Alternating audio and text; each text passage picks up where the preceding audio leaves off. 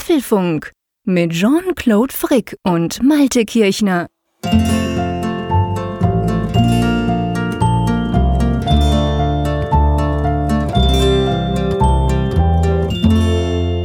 Herzlich willkommen zum Apfelfunk, genauer gesagt zum Apfelfunk Nummer 92, aufgenommen am Mittwoch, dem 29. November, aufgenommen hier in Bern, wo es draußen schneit seit einigen Stunden und natürlich auch an der Nordsee in Wilhelmshaven. Hallo Malte, wie sieht bei euch das aktuelle Wetter gerade aus? Hallo Jean-Claude. Ja, hier ist es, wenn es jetzt nicht dunkel wäre, ist es grau den ganzen Tag über so typische, ja, typische Novemberstimmung an der Küste. Das ist, ist überhaupt nicht schön hier aber man muss es ja aushalten. Ja, genau. Ähm, wir haben, das kann man ganz definitiv sagen, eine ganz sichere Sendung vor uns, beziehungsweise werden sehr viel über Sicherheit sprechen. ja, wir gehen auf Nummer sicher. genau. Und, äh ja, das passt noch besser. Du hast mal wieder den Kalauer mir aus dem Wort genommen, aber das passt genau. Wir gehen auf Nummer sicher, werden viel über Sicherheit sprechen. Aber bevor wir das machen, können wir zwei, ich sag's mal, wunderbare Dinge anteasen. Das eine ist unser Apfelfunk Adventsgewinnspiel in der 2017er Ausgabe. Boah, cool, wenn man das sagen kann. Das heißt, wir hatten schon mal eins. Das war ein Jahr her. Also wir werden ein großes Gewinnspiel starten. Ähm, magst du mal erklären, weil das startet ja heute, gell? Genau. Ja, wir wollen euch so ein bisschen die Adventszeit versüßen, denn wir haben wieder was Schönes im Gepäck, was wir verlosen wollen ganz traditionell unsere wunderbare Apfelfunktasse, aber die haben wir so ein bisschen neu designt. Also es ist nicht die Klassik-Tasse, genau, Special Edition. Äh, diesmal gibt's noch das gewisse Extra dazu. Es gibt nämlich einen Keramiklöffel, den man wunderbar da in den Becher. In der Apfelfunkfarbe. Genau, genau. da anheften kann sozusagen. Genau, und jetzt vielleicht für den einen oder anderen, wir haben ja dieses Jahr extrem viele Hörer neu dazugewonnen, der denkt, hä, was sprechen die da von Tassen? Dazu müsst ihr zwei Dinge wissen. Auf der einen Seite, vielleicht habt ihr schon mal gesehen, auf apfelfunk.com, wir haben ja einen Shop. Da kann man einige lustige Dinge mit unserem Logo kaufen, unter anderem die Tasse. Und die Tasse, das kann man ganz klar sagen, das ist so ein Klassiker, der gehört irgendwie zum Apfelfunk dazu. Angefangen hat das vor ungefähr 14 Monaten, da hat der Malte Kirch Rechner mir mal so eine Tasse geschickt mit unserem schönen Logo drauf. Ich habe die dann auf Twitter vertwittert, du dann auch und dann ging's los. Dann haben uns, ich sag's mal in Anführungszeichen, die Leute genervt, wochenlang gesagt, was ist denn mit dieser Tasse? Kann man die irgendwo kaufen? Und wir hatten gesagt, nee, das, das, der hat einfach der Malta zwei gemacht, eine für mich und eine für ihn. Und dann haben wir aber vor einem Jahr eben auch in der Adventszeit, haben wir drei solche Tassen verlost. Und wer jetzt denkt, ja, äh, was machen die? Der redet jetzt schon eine Minute über Tassen. Es war gigantisch. Tausende E-Mails haben wir bekommen von Leuten, die diese Tasse wollten. Ja, wir haben ja. dann drei verlost und wir haben dann kurze Zeit später, das war glaube ich Februar oder März, haben wir unseren Shop gestartet, wo man eben die, ich sag mal, die klassische Apfelfunktasse auch erwerben kann. Ja, und jetzt gibt es eben natürlich eigentlich logischerweise wieder so eine Verlosung. Es geht wieder um eine Tasse und vor allem, das ist eben nicht, das ist eine Tasse, die könnt ihr im Shop nicht kaufen. Die gibt's wirklich nur dreimal. Ich habe übrigens auch keine. Und ähm, ja, die kann man einfach mitmachen. Wie macht man mit? Was muss man überhaupt tun? Ja, wir knüpfen da auch an das letzte Jahr an. Dort hatten wir ja dann immer eine Frage gestellt, beziehungsweise ein Lösungswort genannt. Diesmal ist es tatsächlich eine Frage und die Antwort auf diese Frage ist dann das Lösungswort für dieses Gewinnspiel. Ihr könnt jetzt dreimal jeweils eine Tasse gewinnen. Also falls es dieses Mal nicht klappt, es gibt weitere Chancen. Und ja, ich habe diese wunderbaren Tassen hier mal ausgepackt und mir angeguckt, dass die auch alle heile sind und sie sind wirklich wunderschön. Also ich gebe sie ungern aus der Hand. Ja, ja wirst du müssen. Auch, auch du kriegst keine. So viel sei schon mal klar. Ähm, ihr könnt entweder auf apfelfunk.com slash Gewinnspiel gehen, da seht ihr erstens mal die Tasten, wo es drum geht und dann habt ihr auch ein schönes Formular. Oder ihr könnt aber auch in der Apfelfunk-App, in der Funkgeräte-App, der App zum Apfelfunk, könnt ihr unter Kontakt, ähm, seht ihr da gleich einen neuen Link, nämlich zum Adventsgewinnspiel. Und dann könnt ihr dort, also auch unterwegs, wenn ihr mobil seid, ähm, könnt ihr quasi das Ganze ausfüllen. Wenn ihr das Wort mitbekommen habt, beziehungsweise wenn ihr das wisst, wo es drum geht, das heißt, wir werden irgendwann in diesem Apfelfunk die Frage stellen, stellen. Und wenn ihr das dann wisst, dann füllt ihr das Formular aus und macht damit an der Verlosung mit. Jede Woche ziehen wir ein, das Ganze jetzt dreimal, also bis kurz vor Weihnachten. Ja, ich freue mich drauf, muss ich ganz klar sagen. Äh, es gibt eine andere Zahl, die ist ganz ehrlich gesagt einfach so anhand der Raw Numbers, um es mal so zu sagen, noch ein bisschen beeindruckender als drei Tassen. Ich werfe einfach mal 750.000 in den Raum, lieber Malte. Und ich soll jetzt raten, worum es sich handelt. Du weißt es ja, nee, du sollst es erklären. Du bist heute der Erklärbär. So, ach so. Ja, wir haben letzte Woche die Grenze von 750.000 Abrufen überschritten beim Apfelfunk. Das äh, ist schon eine sehr beeindruckende Zahl. Wir haben das durch Zufall festgestellt, Jean-Claude und ich. Wir unterhielten uns irgendwie über die Zahlen und äh, da blickte ich dann mal so in die Gesamtstatistik rein, die ich so alle Vierteljahr mal angucke, bestenfalls.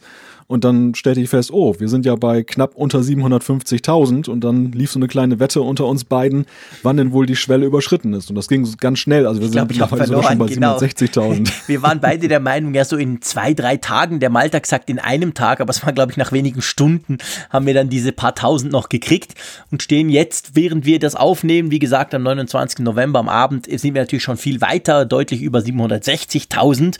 Jetzt muss man wissen, wir haben 92 Folgen gemacht, jetzt kann man das natürlich berechnen.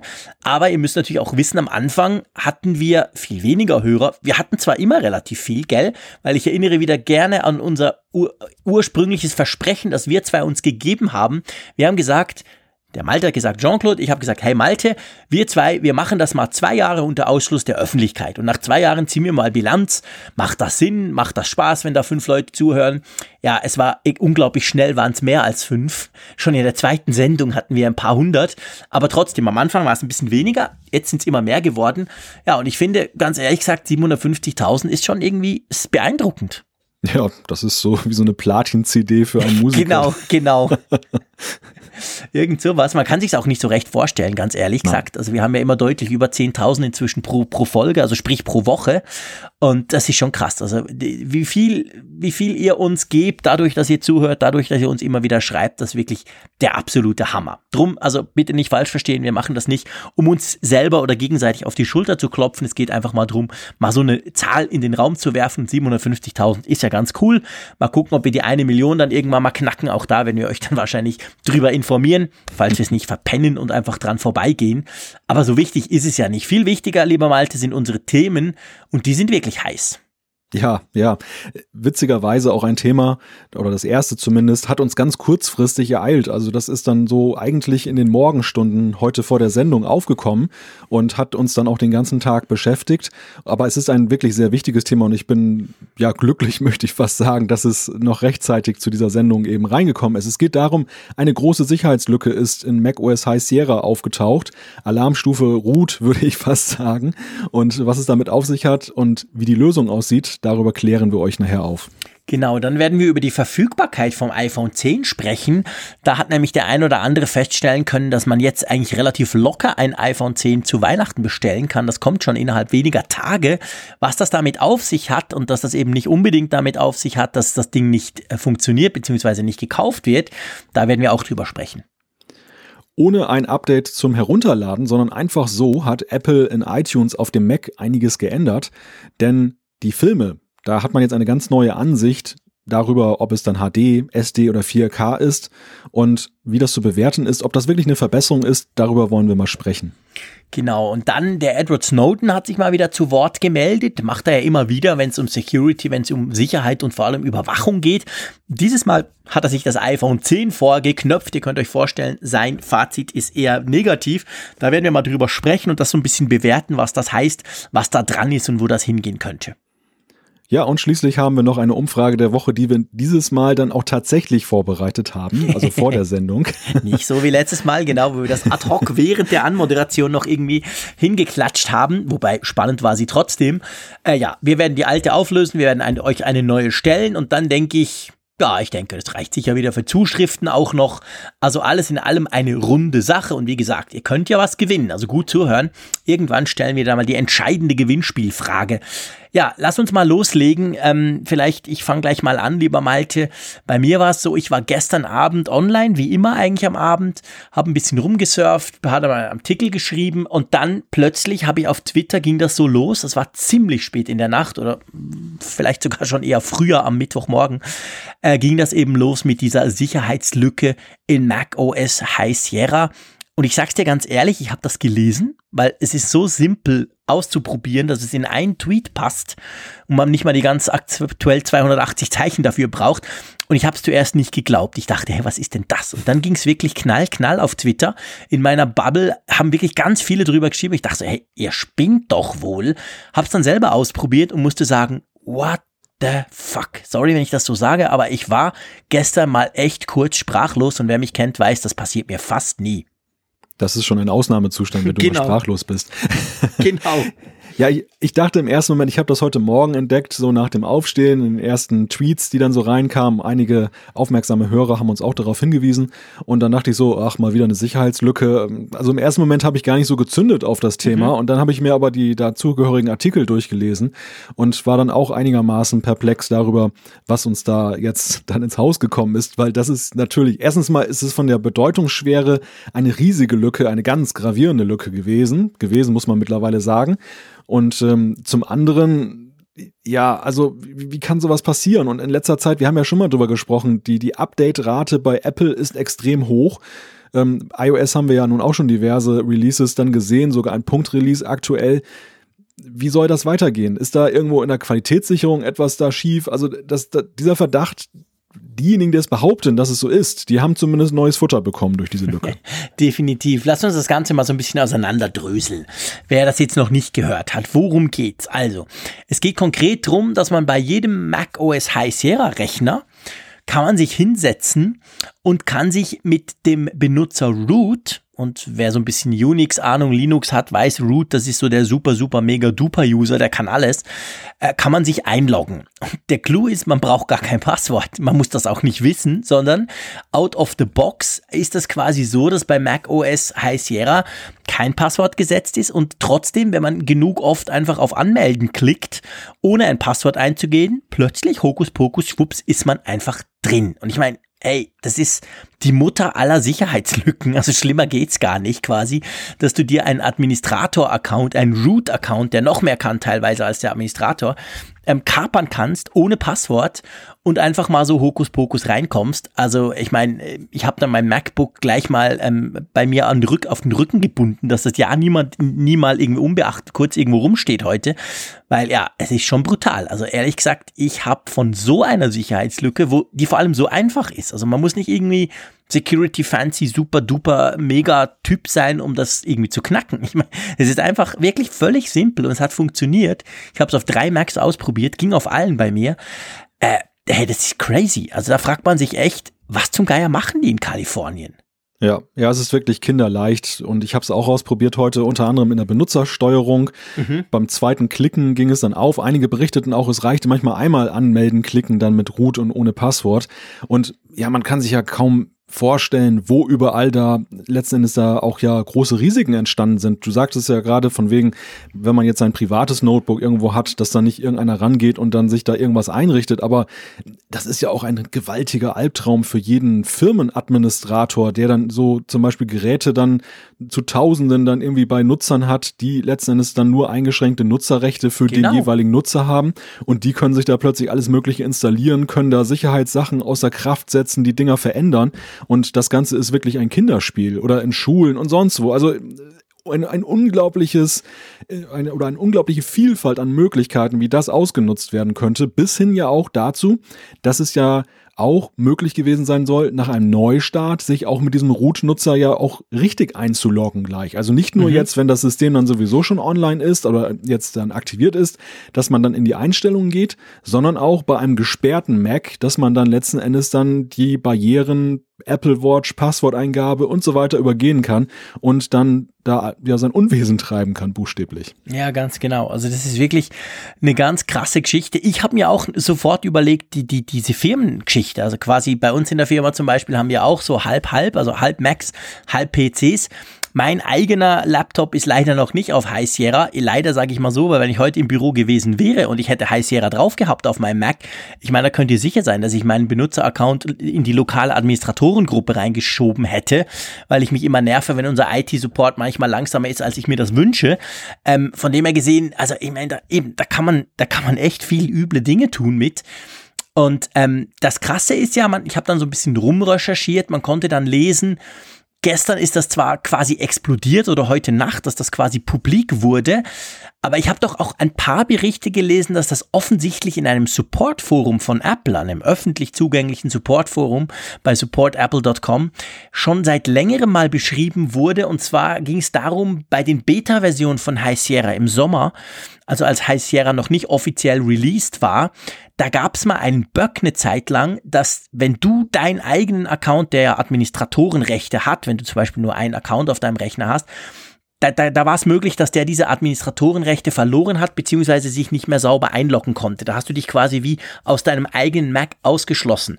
Und da in Zusammenhang damit konnte man offensichtlich lesen, dass, dass ein paar Leute geschrieben haben, hey, guck, du musst nur mit Root und ein bisschen klicken und dann kommst du auch rein und dann kannst du deinen eigenen Account quasi wieder hochstufen, beziehungsweise dich abmelden und anmelden und dann geht's wieder. Also, wenn das stimmt, dann würde das ja heißen, das ist nicht was, was jetzt in ich sag mal 24 Stunden maximal online war, jetzt kam ja ein Patch, wir kommen dann noch dazu, hm. sondern theoretisch vielleicht schon länger rumgeistert. Das ist sicherlich ein Thema, das jetzt auch aufgeklärt wird und wo einerseits natürlich diejenigen, die es gemeldet haben, sich sicherlich nochmal zu Wort melden, wenn es so war. Andererseits aber auch Apple, denke ich, dann jetzt auch der Sache hinterhergeht. Es ist ja dazu zu sagen, diese Sicherheitslücke wurde ja von jemandem publik gemacht, der sie gleich online gestellt hat. Was natürlich mhm. auch sehr schade und sehr ärgerlich ist, weil es eigentlich so unter Leuten, die sich mit Sicherheitslücken beschäftigen, ja, ich das sag mal, ein breitflächiger Konsens ist. Ja. Man nimmt erstmal privat die, die, die, ja, den Kontakt auf zu dem Unternehmen und teilt ihm mit, ich habe da eine Sicherheitslücke entdeckt und wenn dann binnen einer gewissen Schonfrist keine mhm. Reaktion kommt, das nicht gepatcht wird, dass man dann um den Druck auf das Unternehmen Unternehmen dann zu erhöhen, dann mhm. sagt auch eine Öffentlichkeit, passt auf, äh, das ist gefährlich, wenn ihr das weiterhin nutzt. Das ist dann ja auch irgendwo legi legitim. Ja. In dem Falle war es aber auch so ein bisschen unfair dann gegenüber Apple, zumindest so, wie es sich darstellt, wenn es dann tatsächlich schon viel früher bekannt war und auch Apple dann in den entsprechenden Foren dann da bekannt war, dann stellt sich das möglicherweise anders dar. Eine Sache noch vielleicht zu der Schwere der Sache oder ja, ein gewisser Hoffnungsschimmer oder wie soll man sagen, etwas Positives, äh, Glück im Unglück also von Remote aus war die Lücke wohl nicht zu nutzen, war mhm. zu lesen. Also es war nicht jetzt dann dran sein am, am genau, man muss man musste schon an den Rechner persönlich rangehen, was dann ja zumindest dahingehend etwas Erleichterung äh, dem einen oder anderen gegeben hat. Andererseits natürlich dadurch, dass diese Sache auch eben von Programmen genutzt werden kann, also dieser Root-Zugriff auch durchaus durch ein Schadprogramm dann übernommen werden konnte, war es natürlich dann auch ein bisschen trügerischer oder trügerisch sicher dann oder nicht ganz so schlimm. Denn letzten Endes, wenn man sich da irgendein Virus da einfängt, irgendeinen Anhang öffnet mit einem Programm, was dann eben auch diese Lücke nutzt, das dann möchte man sich gar nicht vorstellen. Genau, dann ja. hat man genauso den schwarzen Peter. Also insofern schon eine, eine ziemlich schwere Geschichte, die da gelaufen ist. Ja, definitiv. Also eine ganz, ganz üble Geschichte. Ähm, es gab dann so im Verlaufe des Tages einen Workaround, weil es ist so, dass dieser Root-Nutzer, muss man wissen, der erscheint ja nicht. Also der ist eigentlich zwar im System hinterlegt, der wird auch nur für ganz bestimmte Services gebraucht, aber der ist nicht aktiv im eigentlichen Sinn, dass man sich bei jedem Mac mit so einem Root-Account selber anmelden kann. Und dann gab es die Möglichkeit, dass du für diesen Root-User, der eben da ist, aber eigentlich nicht benutzt wird, dass man dann Passwort selber setzen konnte. Das ist auf der Apple Support Seite wurde das dann beschrieben, wie man das eigentlich macht. Ähm, und das hat natürlich dann quasi, hätte dann geholfen, wenn du das halt gemacht hättest oder, oder hast, dann warst du in dem Sinn sicher, weil eben, ja, das Passwort ja dann nicht mehr leer war. Aber wir nehmen das ja am Abend auf, vom Mittwochabend, muss man sagen, inzwischen hat sich Apple, also Apple hat sich dann am Morgen gleich mal gemeldet und gesagt, ups, wir gucken uns das an. Und jetzt ähm, haben sie gesagt, sie, es gibt ein Update das wird in diesen Stunden ausgerollt. Auf meinem Mac, äh, wo ich hier arbeite, meinem 5K Mac, ist es noch nicht äh, angekommen, aber sie schreiben in den nächsten Stunden. Und vor allem haben sie ein Statement rausgehauen, wo sie sich wirklich entschuldigen, wo sie sagen, ja, sorry, ähm, ganz schlimm, eigentlich hätte ja Security the top priority for every Apple Produkt.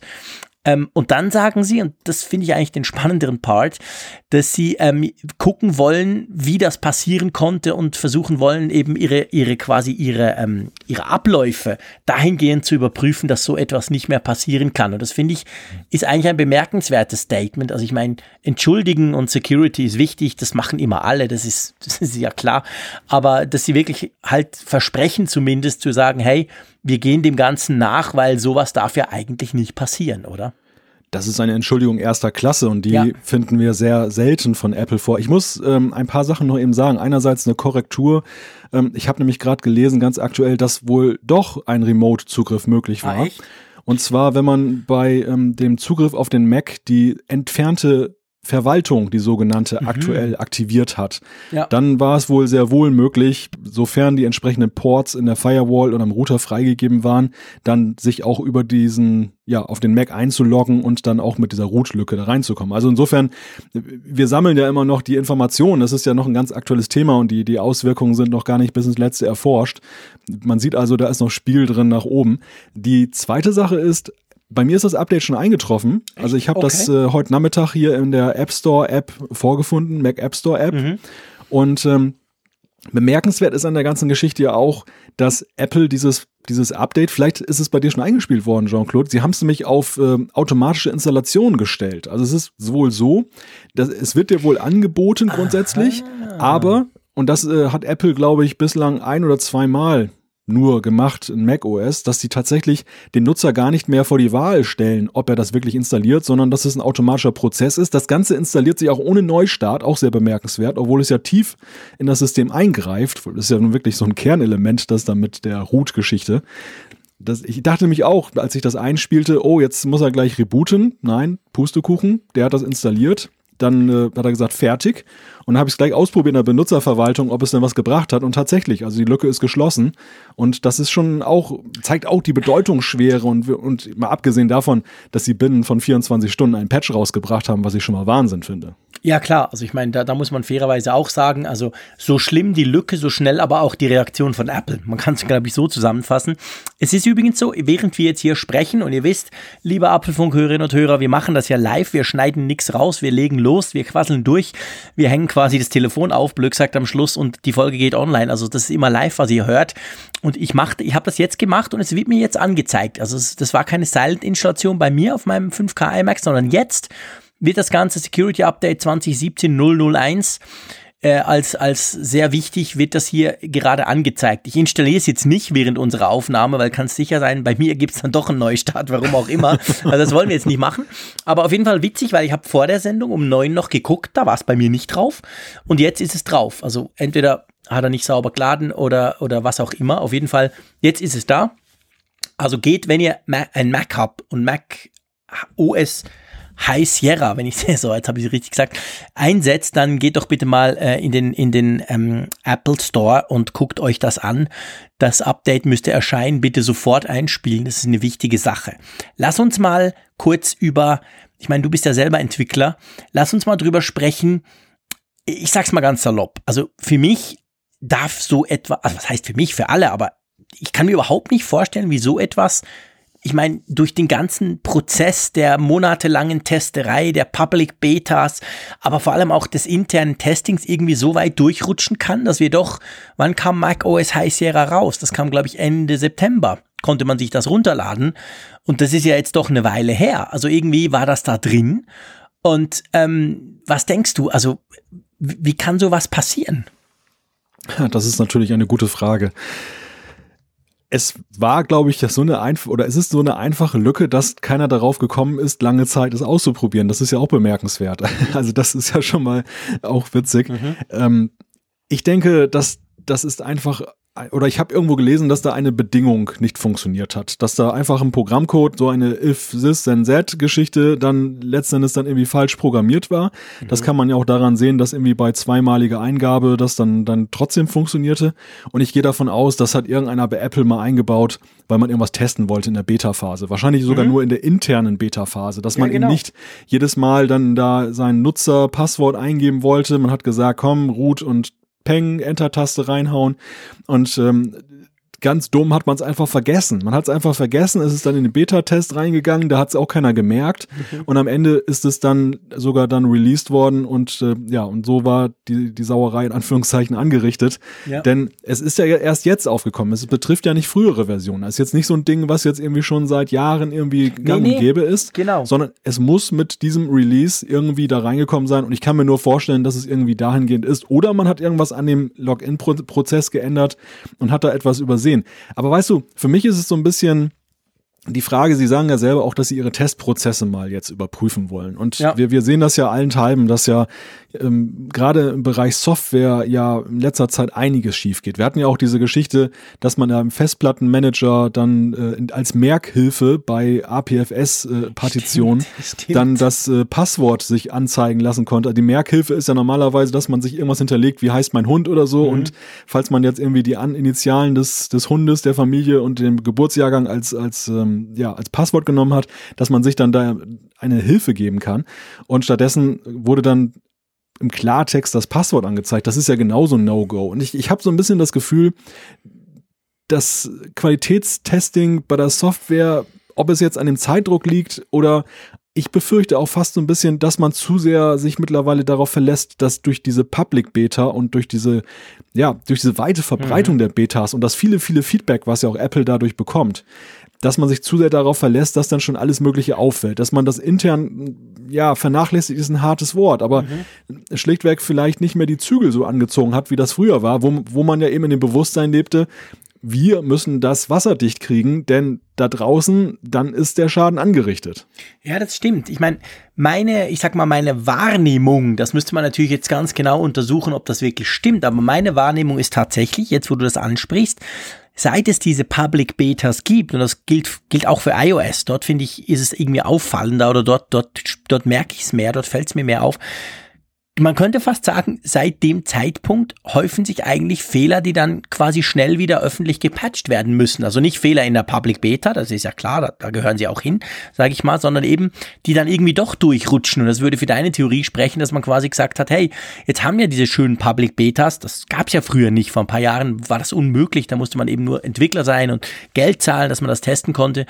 Ähm, und seit es das gibt, also habe ich so ein bisschen den Eindruck, hat tatsächlich die Qualität der Final Releases irgendwie nachgelassen.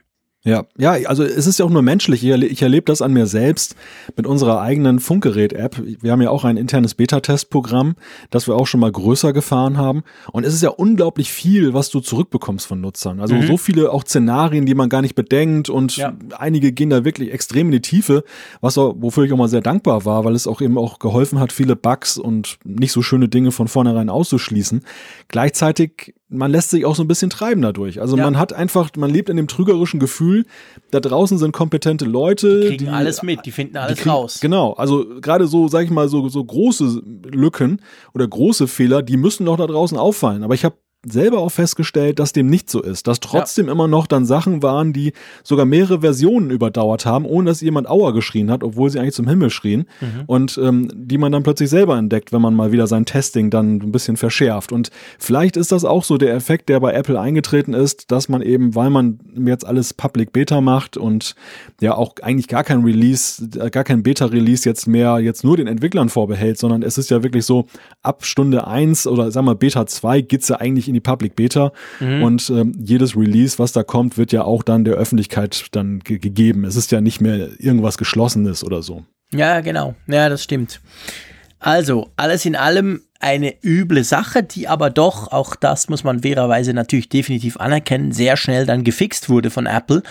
Ähm, ab sofort kann man das Update einspielen, das fixt diesen Bug und gut ist. Also von dem her gesehen, ja, ähm, ich sag mal blaues Auge, aber es ist natürlich klar, das Ganze ist ja auch vom, vom, vom, von der PR, ist ja ein PR-Desaster auch. Also vor allem ein, äh, Apple, die ja selber sagen, wir versuchen sehr sicher zu sein, wir geben uns Mühe, das ist uns ganz wichtig und so, und dann passiert sowas. Ich meine, klar, man kann sagen, wenn der Rechner bei iOS 11 nicht sauber rechnet, weil man zu schnell tippt, ist das zwar ärgerlich, aber letztendlich kein Weltuntergang.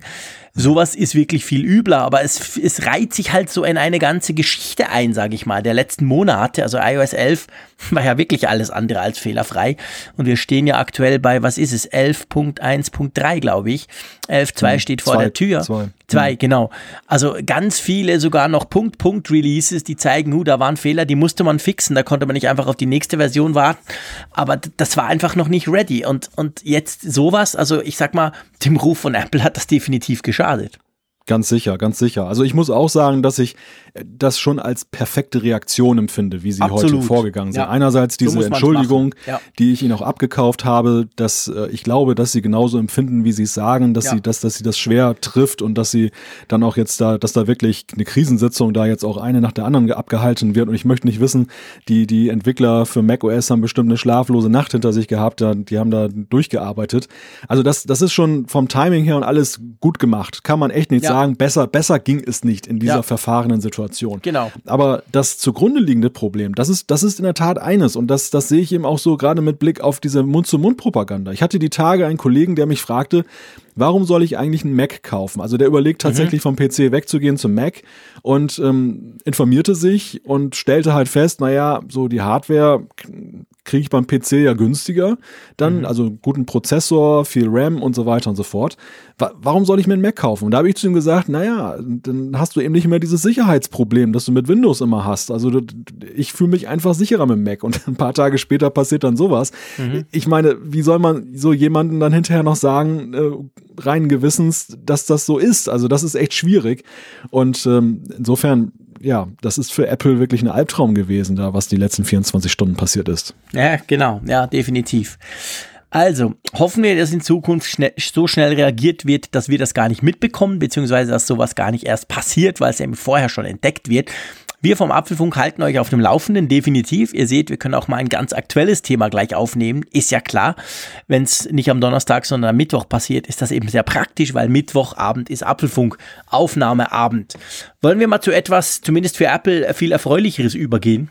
Ja, gerne. Okay, lass uns doch mal über die Verfügbarkeit vom iPhone 10 sprechen. Da ist nämlich, glaube ich, mehr oder weniger jedem aufgefallen, dass wenn man in den Apple Store klickt und mal guckt, wie das denn so aussieht beim, beim iPhone 10, dass wir da nicht mehr von vielen Wochen sprechen, sondern aktuell, und ihr merkt anhand meines Stotterns, ich mach's gerade, ich kann ja nicht gleichzeitig quasi auf dem Screen gucken, so, jetzt will ich mir das schöne Teil kaufen und aktuell ist es tatsächlich so, dass man die eigentlich pff, relativ schnell Versand ein bis zwei Wochen steht und nicht mehr fünf bis sechs.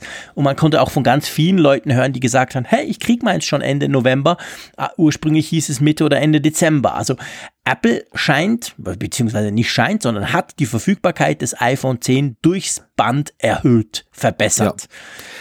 Das, das deckt sich auch mit dem, was wir an Feedback bekommen von unseren Hörerinnen und Hörern. Also wir bekommen eigentlich fast jede Woche mindestens eine Nachricht, wo uns gesagt wird, ich habe das äh, iPhone 10 zu dem Zeitpunkt bestellt. Mir wurde gesagt, fünf bis sechs Wochen, jetzt ist es schon da. Ja. Und äh, insofern halte ich es für absolut glaubwürdig, dass, dass da jetzt die ähm, Verbreitung oder die, die Zustellung viel schneller vonstatten geht. Und es ist, es ist ja zunächst mal bemerkenswert. Ich meine, worüber haben wir die letzten Monate gesprochen? Wir haben über absolute Verknappung gesprochen, ja. über 2018, irgendwann, wenn die Krokusse blühen, dann seht ihr euer iPhone mal und so. Und was ist jetzt? Ich meine, wir haben nicht mal Dezember mhm. und man kann jetzt ein iPhone 10 bestellen und es ist in ein bis zwei Wochen da. Immer noch rechtzeitig vor Weihnachten. Selbst wenn man Wochen nach dem Verkaufsstart mhm. sich erst dazu durchringt. Mhm. Das ist bemerkenswert wert, zunächst einmal.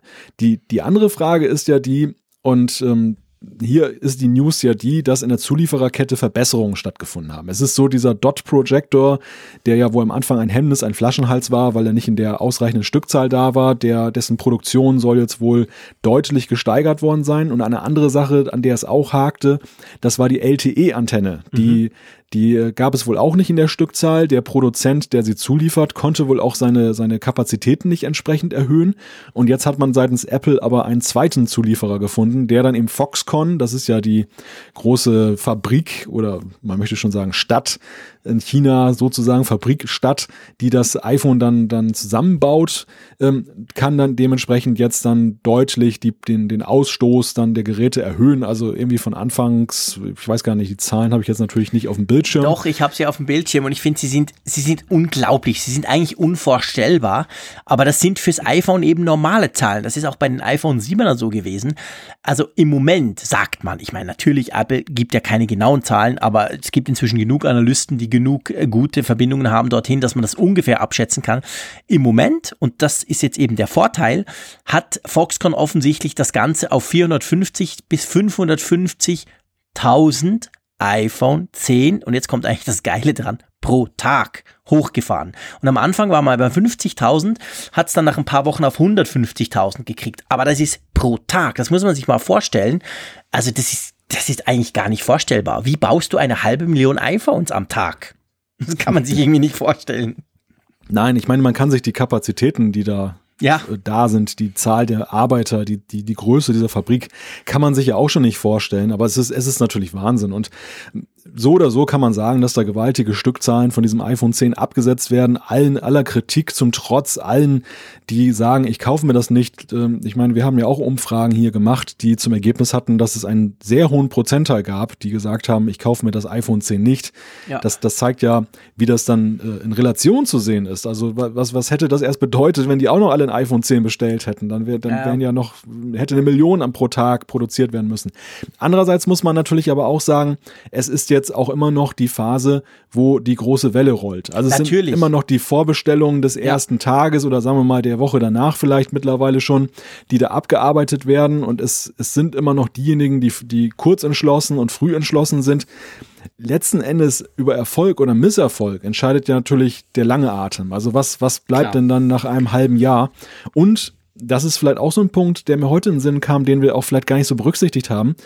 Sind die Europäer vielleicht auch ein bisschen iPhone müde geworden? Also sind die Treiber vielleicht auch bei den Stückzahlen die Entwicklungsländer, die einerseits noch einen großen Nachholbedarf haben, was letztendlich iPhones angeht und wo das Statussymbol ich habe ein teures Smartphone, ein, ein, ein hochklassiges, noch einen ganz anderen Stellenwert hat als bei den Europäern, die ja so ein bisschen schon jetzt abgestumpft sind? Das ist natürlich eine Frage, die, die, die ist sehr schwierig zu beantworten. Letztendlich wissen wir es nicht. Ich würde so aus dem Bauch raus sagen, eher nein. Und zwar einfach, weil das iPhone 10 natürlich, ich meine, das iPhone ist in allen Entwicklungsländern, sei es in Indien, sei es aber auch in China, okay, ich weiß, China ist kein Entwicklungsland, aber sagen wir Schwellenländern, ist ja das iPhone per se immer extrem teuer. Dadurch aber auch extrem Statussymbol. Aber das iPhone 10 ist natürlich noch, ist ja auch für uns extrem teuer. Also ich kann mir nicht vorstellen, dass diese, diese, diese quasi, diese, diese nach wie vor sehr hohe ähm, Verkaufstätigkeit, und man geht ja davon aus, dass Apple wirklich auch jetzt noch eigentlich die nicht in der Geschwindigkeit verkaufen kann, jetzt im Moment gerade, wie sie sie produzieren, selbst mit der hochgefahrenen Produktion. Also, dass das alles aus den, aus den, sagen wir mal, Schwellenländern kommt, kann ich mir nicht so recht vorstellen. Ich weiß auch nicht so recht, man darf nicht vergessen, ähm, nur weil wir das Gefühl haben oder weil wir Zuschriften kriegen von Leuten, die sagen, es ist mir zu teuer. Es ist ja auch so, dass halt, meistens ist es ja so, auf eine negative Zuschrift kriegst du drei positive nicht. Also meistens ist es ja so, die, die einfach sagen, ich kaufe mir jetzt ein iPhone, ist doch cool, die müssen das nicht unbedingt allen gleich schreiben und die, die halt sagen, hey, ich kaufe mir genau aus dem Grund kein iPhone, weil es ist doch zum Beispiel viel zu teuer, haben natürlich dann oft, also es ist halt immer schwierig zu sagen anhand von Tweets oder, oder eben auch von, von Zuschriften, wie ist denn wirklich die große breite Masse? Ja, da gebe ich dir grundsätzlich recht, aber was mich schon sehr beeindruckt hat, das waren die Umfrageergebnisse, die wir ja gemacht haben. Und, und an einer Umfrage teilzunehmen, ist ja schon etwas anderes, als jetzt aktiv einen Tweet abzusetzen oder eben in den Kommentaren eine E-Mail zu schreiben und zu sagen, ich will das nicht. Ähm, wir sehen das ja auch so, das Stimmungsbild bei den Umfragen ist ja auch immer sehr unterschiedlich. Also ist ja mhm. beileibe jetzt nicht dann die, die Mecker-Ecke, wo dann nur nee, die nee. anklicken, die dann dagegen sind.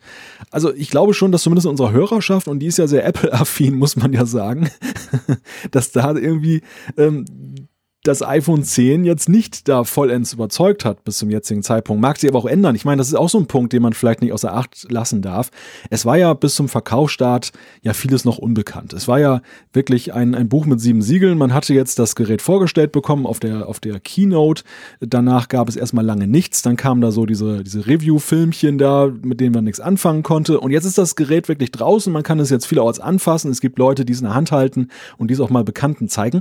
Ich möchte nicht wissen, bei wie viel vielen jetzt auch das Eis so bricht, weil sie jetzt mhm. einfach auch eine andere Datengrundlage, eine andere Entscheidungsgrundlage an die Hand bekommen haben, vielleicht doch zu kaufen. Und dann kommt positiv noch dazu, dass man es in ein bis zwei Wochen kriegt. Ja, genau. Also das könnte natürlich durchaus auch einen gewissen Sog erzeugen, dass man sich quasi sagt, hey, es ist eben schon geil und dann halt ein paar wirklich gute Videos anguckt oder es eben mal beim Kollegen ausprobiert und dann vielleicht feststellt, wow, da ist ja viel mehr anders, als man das vielleicht von außen so, so sieht und denkt. Ich denke vor allem auch die, die Bedienungsgeschichte ist etwas, das erschließt sich dir dir nicht, wenn du dich nicht mal ein bisschen damit beschäftigst oder das Ding wirklich in die Finger nimmst, wie anders diese Bedienung ist und wie, ich finde in meinen Augen, oder bei dir geht's ja gleich, wie viel genialer diese Art der Bedienung ist. Und das dann zusammen, ja, das könnte natürlich sein, mit der, mit der Lieferfrist, wo du siehst, hey, das würde ja noch reichen vor Weihnachten. Ah, komm, cool, wir schlagen zu gut möglich. Also auf jeden Fall, offensichtlich läuft die, die, die Produktionsmaschine wieder relativ rund. Und das ist der große Unterschied noch zu ein paar Wochen. Drum ist das Ganze, ähm, ich sage mal, äh, lieferzeitmäßig eigentlich wieder ganz im Rahmen, wie bei einem normalen iPhone-Lunch. Da sieht es normalerweise auch so aus, dass nach ein paar Wochen so ein bis zwei Wochen dann sind und das nicht monatelang quasi knapp ist. Ja, mal spannend. Ich meine, wann sind die nächsten Quartalszahlen? Glaube ich, irgendwann im Januar. Da werden ja. wir zumindest anhand der Umsätze etc. natürlich so ein bisschen rausspüren können, wie gut sich das iPhone 10 wirklich verkauft, auch wenn Apple die Zahlen selber ja nicht aufdröseln wird. Aber da sieht man es dann sicher schon und da bin ich definitiv gespannt drauf. Wir müssen ja auch hier im Apfelfunk nochmal über das iPhone 10 bei Zeiten mal sprechen. Wir haben ja schon Nachrichten bekommen, dass wir doch bitte mal sagen, was unser Langzeiteindruck Definitiv. ist. Definitiv. Wobei Langzeit natürlich nach dreieinhalb Wochen auch ein bisschen kurz begriffen ist. Darum warten wir einfach stimmt. noch ein paar, vielleicht zwei, drei Wochen und dann, dann können wir das definitiv tun. Das denke ich auch, ja. Also das machen wir auch. Klar, logisch. Wir haben ja erstmal einen ersten Eindruck. Bei dir waren es ein paar Stunden. Bei mir waren es irgendwie eineinhalb Tage. Also das ist ja nichts sozusagen. Und jetzt haben wir es ja die ganze Zeit im Einsatz und da werden wir bei Zeiten, ich würde sagen, dieses Jahr mal noch drüber sprechen, oder? Ja, auf alle Fälle. Lass uns mal über iTunes sprechen. Da hat sich eine kleine Änderung ergeben, die ich persönlich aber ganz praktisch finde. Ja, es, es gibt die Änderung, dass jetzt bei iTunes in der Filme-Rubrik klarer deutlich wird, zum einen, welche Version man da gerade jetzt möglicherweise kauft oder anmietet, nämlich ob es die HD-Fassung ist, die SD-Fassung oder gegebenenfalls auch die 4K-Fassung. Wobei ja 4K in voller Auflösung, muss man auch dazu sagen, nach wie vor nur auf dem Apple TV 4K wohl abgespielt wird.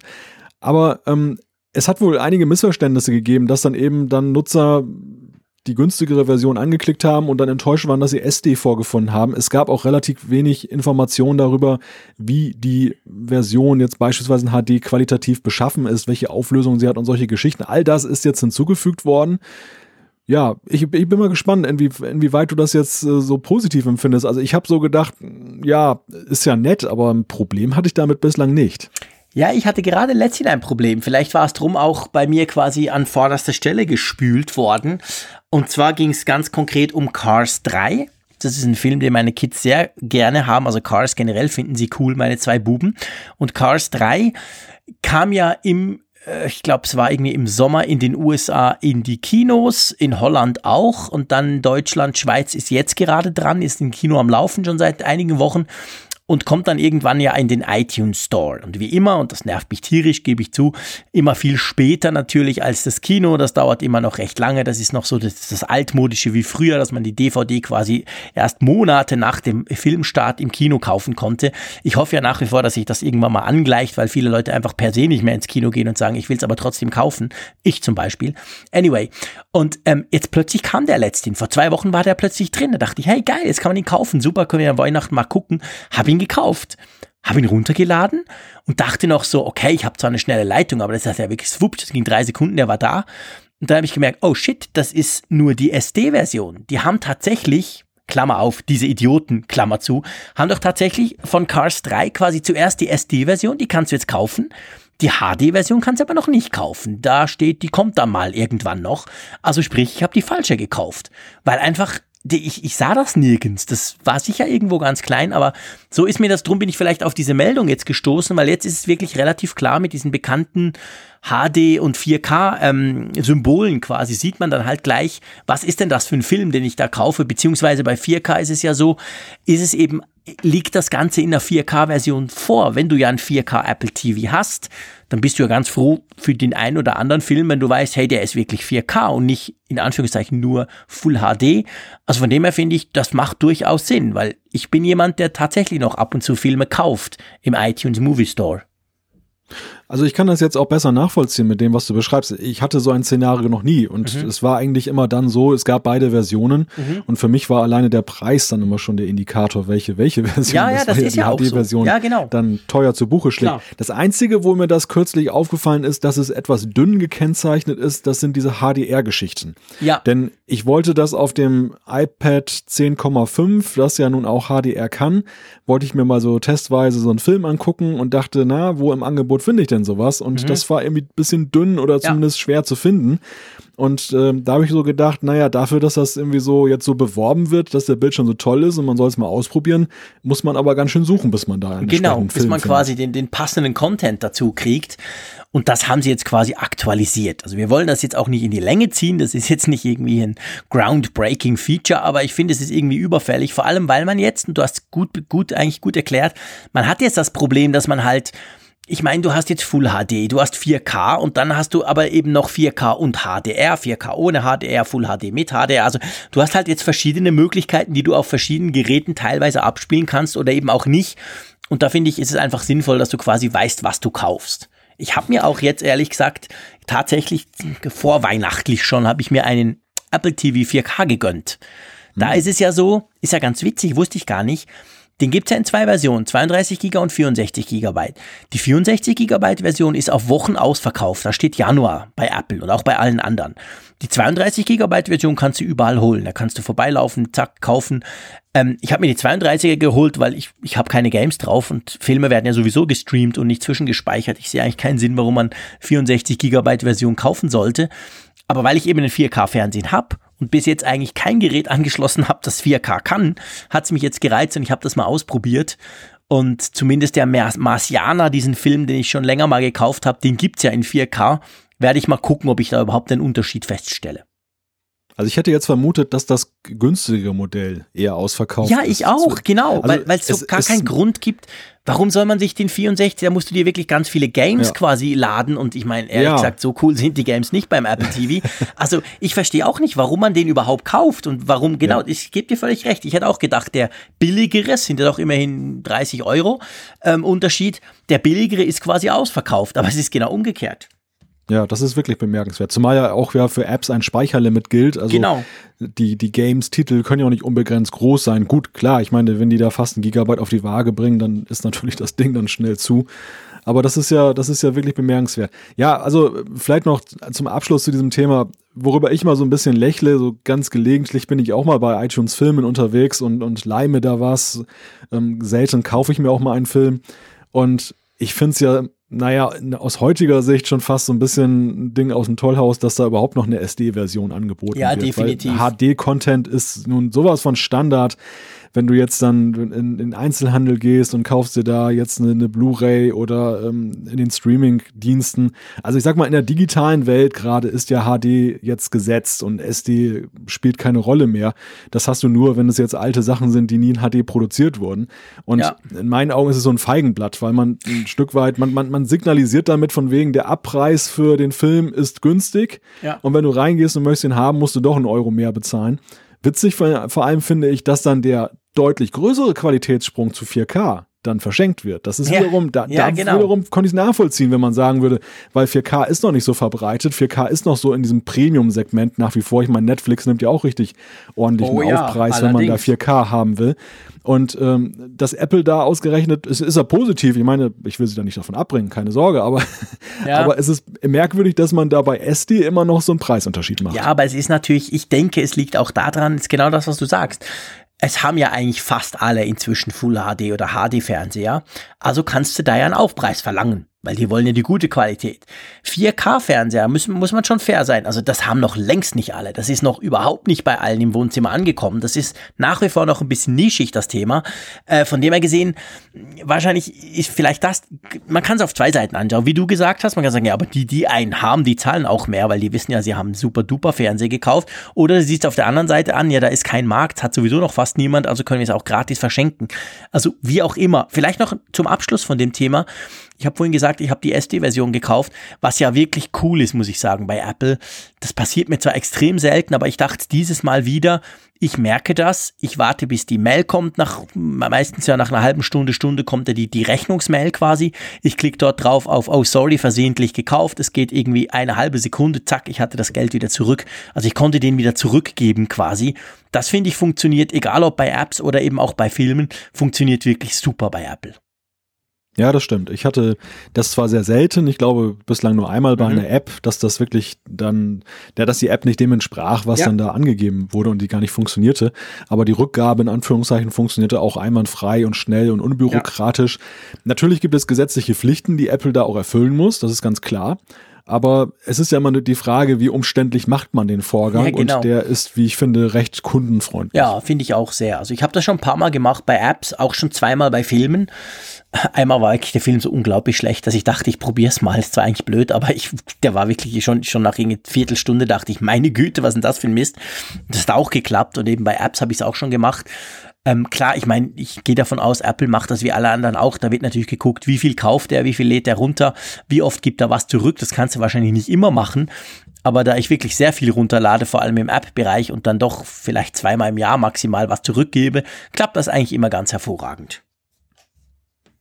Ja. Gut. Dann lass uns doch mal vielleicht zum nächsten Thema kommen. Ja, komm. Gehen wir mal zum Edward Snowden. Genau. Ähm, der findet das iPhone ziemlich scheiße. Salopp gesagt. Er hat es anders ausgedrückt. Das ist jetzt ein bisschen überspitzt, aber im Grundtenor sicherlich richtig, denn er warnt vor möglichen Gefahren, die daraus erwachsen, dass das iPhone 10 jetzt ja so ein bisschen in der Branche eine führende Rolle übernommen hat, was Gesichtserkennung angeht. Also andere Smartphone-Hersteller haben das ja längst, Samsung und so, aber Apple hat ja nun vorgemacht mit ihrer True Depth Kamera, die auf der Vorderseite des iPhone 10 eingebaut ist, dass da einiges mehr möglich ist als so ein rudimentärer Gesichtsscan, sondern dass man von der Spielerei, den Animojis, bis hin eben zu einer möglichen Mimiksteuerung von Apps oder dass man da alles Mögliche dem buchstäblich vom Gesichte ablesen kann, dem Nutzer, möglich ist. Und Snowden warnt halt davor, dass trotz aller Bemühungen, die Apple da auch äh, hat, das natürlich dann ausgenutzt werden kann. Angefangen von der Werbewirtschaft, sagt er, also dass dann künftig ähm, Werbetreibende genau abscannen können, ob dir der, die Werbung gefällt oder nicht und dann bekommst du nur noch das eingeblendet, von dem eben das Programm denkt, dass es dir gefällt und das auch ablesen kann, bis hin eben zu, dass da möglicherweise irgendwas abgeschnorchelt wird, also einfach aus deiner Reaktion heraus. Mhm. Finde ich, finde ich ja, ja noch eine, also eine, eine erschreckende auf der einen Seite, aber eigentlich ja noch eine spannende ähm, Schlussfolgerung raus aus dem Ganzen. Also quasi diese Geschichte, da hat er natürlich, ich sag mal technisch gesprochen, recht. Die Kameras, die, die Apple, diese Sensoren, die sie braucht für Face ID, damit kann man natürlich, ich meine, das sieht man bei den Animojis ja eigentlich letztendlich so ein bisschen als Showcase dargestellt, kann man ja rausfinden, ähm, ja, was ich halt für einen Gesichtsausdruck mache. Gefällt mir das Ganze? Finde ich das cool, jetzt hier im Apfelfunk mit dem Malte zu quasseln? Oder ziehen meine, meine, meine, ähm, sehe ich, mache ich irgendwie ein total schlechtes Gesicht, bin total schlecht gelaunt und finde das totaler Mist? Natürlich nicht den Apfelfunk, aber das kann man sehen mit dieser Kamera. Ähm, was denkst du? Also, das ist ja theoretisch möglich. Auf der anderen Seite ist es ja so, dass Apple ja ganz klar sagt, hey, sorry, aber all diese Informationen, die bleiben quasi auf dem Gerät, die gehen ja nicht mal zu Apple rüber, sondern das ist ja ähnlich wie bei Touch ID, wir haben diese Secure Geschichte, diesen Secure Chip, da drin läuft das ab und basta. Also von dem her gesehen, dass man das dann aufmacht zu anderen Dingen, sage ich mal, dürfte eher weniger der Fall sein, oder wie, wie siehst du das? Na, da ist schon, da ist schon einiges möglich. Die, aber ich denke, Apple hat andererseits auch einiges dann im Köcher, um das dann zu reglementieren und nicht dann aus dem Ruder laufen zu lassen. Also ich sehe es erstmal positiv, ähm, dahingehend, dass dieses Snowden-Statement bei mir auch so eine Perspektive dafür geöffnet hat, was dann außerdem noch mit möglich ist. Ja, Wir genau. haben ja schon mal über, über Mimiksteuerung gesprochen, aber der, der Punkt Face-Tracking, dann, mhm. um jetzt herauszufinden, was relevant ist und mhm. was nicht, da habe ich vorher noch gar nicht so dran gedacht. Ich ja. meine, die Werbewirtschaft und generell, aber auch, sage ich mal, die Medien treiben ja einen irrsinnigen Aufwand in Studien, wo Leute so einen Helm aufkriegen, wird dann geguckt, dann Eye-Tracking, wo in einer Zeitung, was lesen die Leute und so weiter. Es ist ein mhm. irrsinniger Aufwand, kostet enorm viel Geld und jetzt im Prinzip könnte man es theoretisch abbilden, auch mit einem Smartphone, was dann jedermann nutzt, dann, dass man guckt, wie wird zum Beispiel eine Website einer, einer, ja, eines Mediums genutzt, welche, was, welche Aufmacher zieht, welche Rubriken sind gut und welche nicht. Das kann man einerseits natürlich vom Klickverhalten ein bisschen ablesen, aber auch die Frage, was wird zuerst gesehen, wie funktionieren die Layouts und so weiter und so fort. Also da ist einiges Positives möglich, aber wenn das natürlich dann gegen den erklärten Willen des Nutzers stattfinden würde, wenn, wenn der jetzt gar nicht mit im Boot ist, dass er da, da abgescannt wird, dann ist es natürlich eine, eine negative Entwicklung. Und da glaube ich, ist es so, diese True Death Kamera kann ja theoretisch jeder Entwickler auch nutzen. Es gibt APIs, die das ermöglichen und es wird sicherlich auch in Zukunft, denke ich, in die Richtung gehen, dass Apple das Instrumentarium noch weiter öffnet, so wie alles andere ja auch dann in, immer mehr geöffnet wurde, weil natürlich auch sehr viele positive Anwendungen herauskommen können. Gleichzeitig haben sie in ihrem App Store ja eine relativ hohe Schwelle, um Apps dann hereinzulassen. Es gibt ein sehr rigides Regelwerk, was wir im Übrigen ja auch gespürt zu spüren bekommen haben mit der Namensgebung. Und da denke ich, werden sie viel, werden sie viel letzten Endes dann drauf ansetzen, dass dann eben nicht da irgendwelche mhm. schadhaften Anwendungen reinkommen. Und in der Vergangenheit, ich meine, wir haben ja auch schon andere biometrische Geschichten. Wir haben ja die, nun den Fingerabdruckscanner seit einigen Jahren nun schon im iPhone. Und was ist denn damit passiert? Also eigentlich nicht wirklich etwas Negatives. Das ist natürlich immer gefährlich, sowas zu sagen, denn dieses, ich glaube, diese ganze Geschichte mit der Kamera ist durchaus mächtiger und die, die Sorge, die natürlich Snowden auch so unterschwellig transportiert, ist ja, dass es vielleicht gar nicht so den offiziellen Weg geht, sondern dass es mhm. dann eher so eine Geschichte ist, Lücke im Betriebssystem. Ja. Ich meine, wir hatten das ja gerade in dieser Sendung mit dem Root-Zugriff und dass dann irgendein Nachrichtendienst in den USA das äh, besonders schick findet, dann da, und das hat ja nun die CIA ja auch gemacht, die NSA, letzten Endes dann eben Leute beobachtet, die, deren Sachen dann abguckt und so weiter und da, da öffnet sich mit der Kamera ein neues Spektrum. Ja, genau. Also ich denke, das ist auch der Punkt, das ist eigentlich auch der Punkt, der mir Sorgen macht und weniger, weniger die Geschichte, was möglich ist offiziell, auf offiziellen Wegen. Natürlich kann man die Kamera auslesen, natürlich kann man zum Beispiel bei Snapchat die Filter noch viel besser machen, dank dieser Kamera. Das wird ja zum Teil auch schon gemacht. Das ist ja auch von Apple beabsichtigt. Aber das andere, denke ich, könnte tatsächlich dann eher auf dieser Schiene laufen. Und ich meine, der Snowden weiß, wovon er spricht. Der hat das schließlich jahrelang gemacht, genau das. Also der hat ja nicht irgendwelche offiziellen Geschichten genutzt, sondern eben Lücken um da, um da zu gucken, was eben möglich ist. Und das ist natürlich schon eine Gefahr. Auf der anderen Seite finde ich, das finde ich so ein bisschen auch zur Einordnung. Du hast es nämlich erwähnt mit dem, mit dem Fingerabdruckscanner. Erinnerst du dich, als der kam mit dem iPhone 5S? Die Diskussion Security, da klaut einer meinen Finger, da klaut einer meine Identität, oh mein Gott, die Welt geht unter, die war ja ähnlich heftig wie jetzt mit Face ID. Heute mhm. hat jedes Smartphone das Ding am Anfang war es tatsächlich nur das iPhone, die anderen konntest du alle nicht brauchen. Also eine ähnliche Situation wie jetzt bei Face ID. Alle sagen, ja, wir haben das aber auch, aber du merkst, das ist alles Mist. Die einzigen, die es richtig machen, ist jetzt Apple. Wahrscheinlich nächstes Jahr kommt dann die Konkurrenz oder übernächstes Jahr auch und in drei, vier Jahren sprechen wir nicht mehr drüber, weil sowieso jedes Smartphone das drin hat.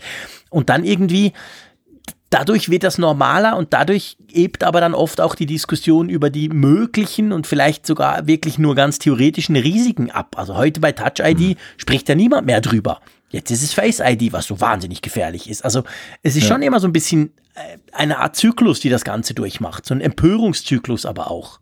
Ja, ich glaube aber auch, dass da auch teilweise was dran ist, dass man zumindest ja, philosophisch sich da mal Gedanken drüber macht, ob das richtig ist. Also ich glaube, bei Touch ID ist es schlichtweg so, oder generell bei Fingerabdruckscannern, es hat eine Gewöhnung stattgefunden. Mhm, Dadurch, dass total. jetzt wirklich jeder Hersteller das hat, dass das äh, in den Geräten überall eingebaut ist und dass man auch nicht wirklich viele Negativschlagzeilen oder eigentlich keine wirklich nennenswerten dazu zu sehen bekommen hat, ist es einfach jetzt akzeptiert. Ja. Dennoch ist es ja so, so grundsätzlich ähm, philosophisch philosophisch, ein Passwort kannst du ändern, aber biometrische Merkmale, ja, die sind halt sehr einfach. Also die sind halt, die gibt es nur einmal und äh, wenn einer deinen Fingerabdruck hat, dann hast du echt ein Problem, weil du kannst deinen Fingerabdruck nicht ändern mhm.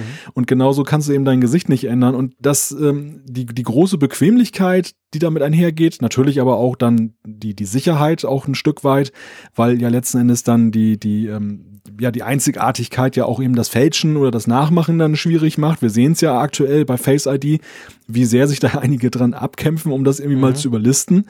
Äh, gleichzeitig, wenn es irgendwie mal gelingt, dann bist du echt, ja, am allerwertesten. Ja, klar, dann bist du natürlich quasi kopiert. Ähm, ja, das ist so. Also ich meine, das ist grundsätzlich ein Problem von, von biometrischen äh, Möglichkeiten. Auf der anderen Seite weiß man aber selbst wenn du jetzt das 40-stellige Passwort hast, das niemand anders auf der Welt hast, und das wirst du nicht oft beim iPhone eingeben wollen, also gehst du zurück auf irgendeinen PIN, der vier oder maximal sechs Zeichen lang ist, und da bist du dann definitiv viel unsicherer unterwegs. Also es ist halt immer so eine Abwägung auch letztendlich zwischen Bequemlichkeit, aber auch zwischen Sicherheit und zwischen möglichen Lücken beziehungsweise möglichen, ich sag mal, Überfällen kopiermäßig, dass dir einer das halt klaut. Ich meine, mein Fingerabdruck ist auch überall, wenn ich rumlaufe. Den, den kann man theoretisch auch irgendwo abfassen, ohne dass ich es merke. Also das sind natürlich natürlich ganz spannende Diskussionen, die müssen auch geführt werden. Und ich meine, der Edward Snowden, wie gesagt, der weiß, wovon er spricht. Aber ich denke nur auch, es ist halt auch immer am Anfang, gerade wenn so etwas ganz neu kommt, natürlich dann wird das Ganze auch sehr hochgekocht und man muss dann mal gucken, wie es dann vielleicht in zwei, drei Jahren aussieht. Das denke ich auch. Und ich glaube auch, dass natürlich auch die Weltöffentlichkeit sehr genau hinschaut, ob ein Edward Snowden etwas sagt. Und wenn der ja, das Wort iPhone 10 in den Mund nimmt, dann natürlich. ist das natürlich eine Schlagzeile. Das ist geil. Der Snowden funktioniert gut und, und ja. Apple funktioniert gut. Die zwei zusammen ist natürlich die, die perfekte Headline quasi. Logisch. Und ich meine, letzten Endes natürlich so, Snowden lebt auch von der ja, anhaltenden Öffentlichkeit, von der Aufmerksamkeit.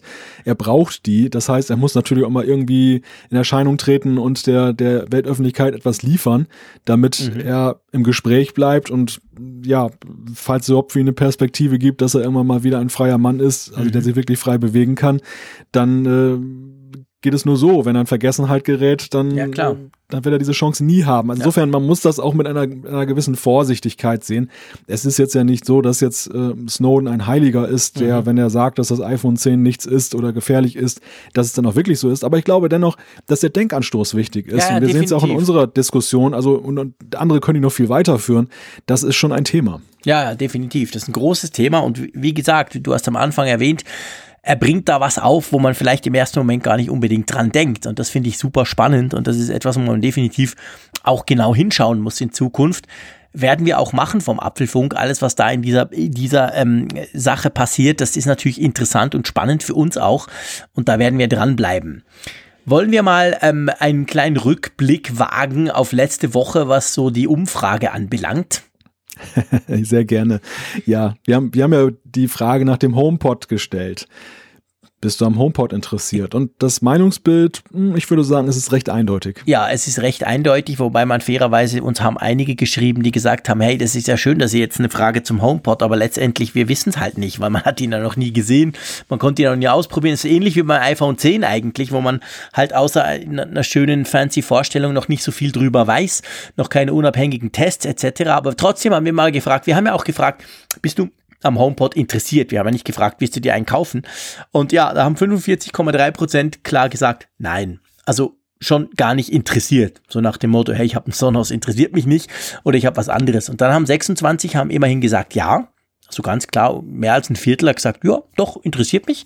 25,7 haben gesagt, ja, ich weiß noch nicht. Ja, und meine witzige Frage, HomePod Fragezeichen, so nach dem Motto noch nie gehört, haben doch dann immerhin drei Prozent von 1562 Leuten. Also ähm, haben wieder ganz viele von euch mitgemacht. Mitmachen kann man ja immer in der Funkgeräte-App, unsere App zum Apfelfunk. Da kann man ja, ähm, gibt's ja diesen, diesen Tab Umfrage, da kann man mitmachen. Ja, also man kann eigentlich so sagen, die Hälfte interessiert's gar nicht. Ein Viertel findet, ja klar, spannend. Und äh, ein weiterer Viertel sagt, pff, keine Ahnung, brauche ich zuerst mal noch mehr Infos für ist eigentlich, war eigentlich zu erwarten, oder? Ja und nein. Also klar, dass das jetzt nicht eine 100% äh, wollen die wollen den HomePod Umfrage wird, das war natürlich klar. Mich hat allerdings schon doch überrascht, wie viele doch sich zu einem klaren Ja durchgerungen haben, denn man muss ja eines mal sehen, das ist ja so oder so, unabhängig davon, welche Features der hat und ähm, was da noch so drin steckt das ist ja ein Nischenprodukt. Also das ist ja nicht zu vergleichen mit dem iPhone jetzt, ja, iPhone 10 oder generell dem iPhone, mhm. wo man sagen kann, das ist eigentlich ein Massenmarkt. Also unter den, unter 100 Prozent der Apfelfunkhörer haben meinetwegen 90 Prozent ein iPhone mhm. und werden sich wahrscheinlich in Zukunft auch ein iPhone kaufen. Das ist ja hier eher so ein Ding so wie, sag ich mal, eine Time Machine oder so. Ja. Also wer den Bedarf hat, da irgendwie mit, mit Musik da noch nichts hat und überlegt, da äh, ein Apple-Produkt haben zu wollen, für den ist es nur interessant und da würde ich sowieso sagen, dass es eher so in die Richtung geht, ein Viertel bis maximal die Hälfte und dass da 25 Prozent schon von sagen, ich will das haben, das ist ja eigentlich eine ganz positive Geschichte aus Apples Sicht. Ja, ich meine, gut, grundsätzlich muss man auch wieder sagen, wir haben gesagt, interessiert's dich? Und wenn ich jetzt mit mir vergleiche, mich interessiert wahnsinnig viel, aber ich habe längst nicht alles, was mich interessiert, habe ich zu Hause hier stehen oder kauf's mir dann auch wirklich. Also von dem her ist das natürlich, aber immerhin, das Grundinteresse ist mal da. Und das ist schon wahr, es ist natürlich so, ich meine, der Markt ist brutal kompetitiv. Es gibt ja, das haben wir letztes Mal ausführlich besprochen, es ist ja nicht so, dass quasi da noch niemand was Gutes gemacht hätte. Es gibt ganz viele von, von eine riesen Bandbreite, mit Sprache, ohne Sprache, was auch immer. Also Apple kommt da in ein gut bestelltes Feld rein und da ist es natürlich nicht selbstverständlich, dass man grundsätzlich schon mal ein Viertel sagt, doch, das interessiert mich, weil man könnte auch sagen, hey, ich habe schon alles. Sorry, so gut kann der gar nicht sein. Kommt da mal in zwei, drei Jahren vielleicht mit einer echten Neuerung und nicht einfach nur mit einem Lautsprecher. Also ja, mal gucken. Mal, ich finde es spannend. Ich finde ja nach wie vor, ich habe auch gesagt, mich interessiert auch wenn ich im letzten Apfelfunk klar gesagt habe, kaufen werde ich mir den nicht. Aber er interessiert mich grundsätzlich natürlich einfach mal, auch um vergleichen zu können. Aber ähm, ja, ich habe halt schon alles in dem Bereich. Ich brauche keine neuen Lautsprecher, nach wie vor nicht. Auch nicht eine Woche später. Ja klar, also wie viele von den Interessierten nachher konvertieren in, sie kaufen es auch, das ist natürlich eine Frage, die man jetzt noch nicht klären kann. Aber es ist andererseits für mich schon ein Zeichen, dass die Reputation von Apple jetzt in dem Bereich auch in vorhandene Märkte einzutreten, dann doch eine sehr gute ist. So wie man ja eben, ich glaube, da spielt auch zum, spielen zum Beispiel die AirPods auch eine Rolle.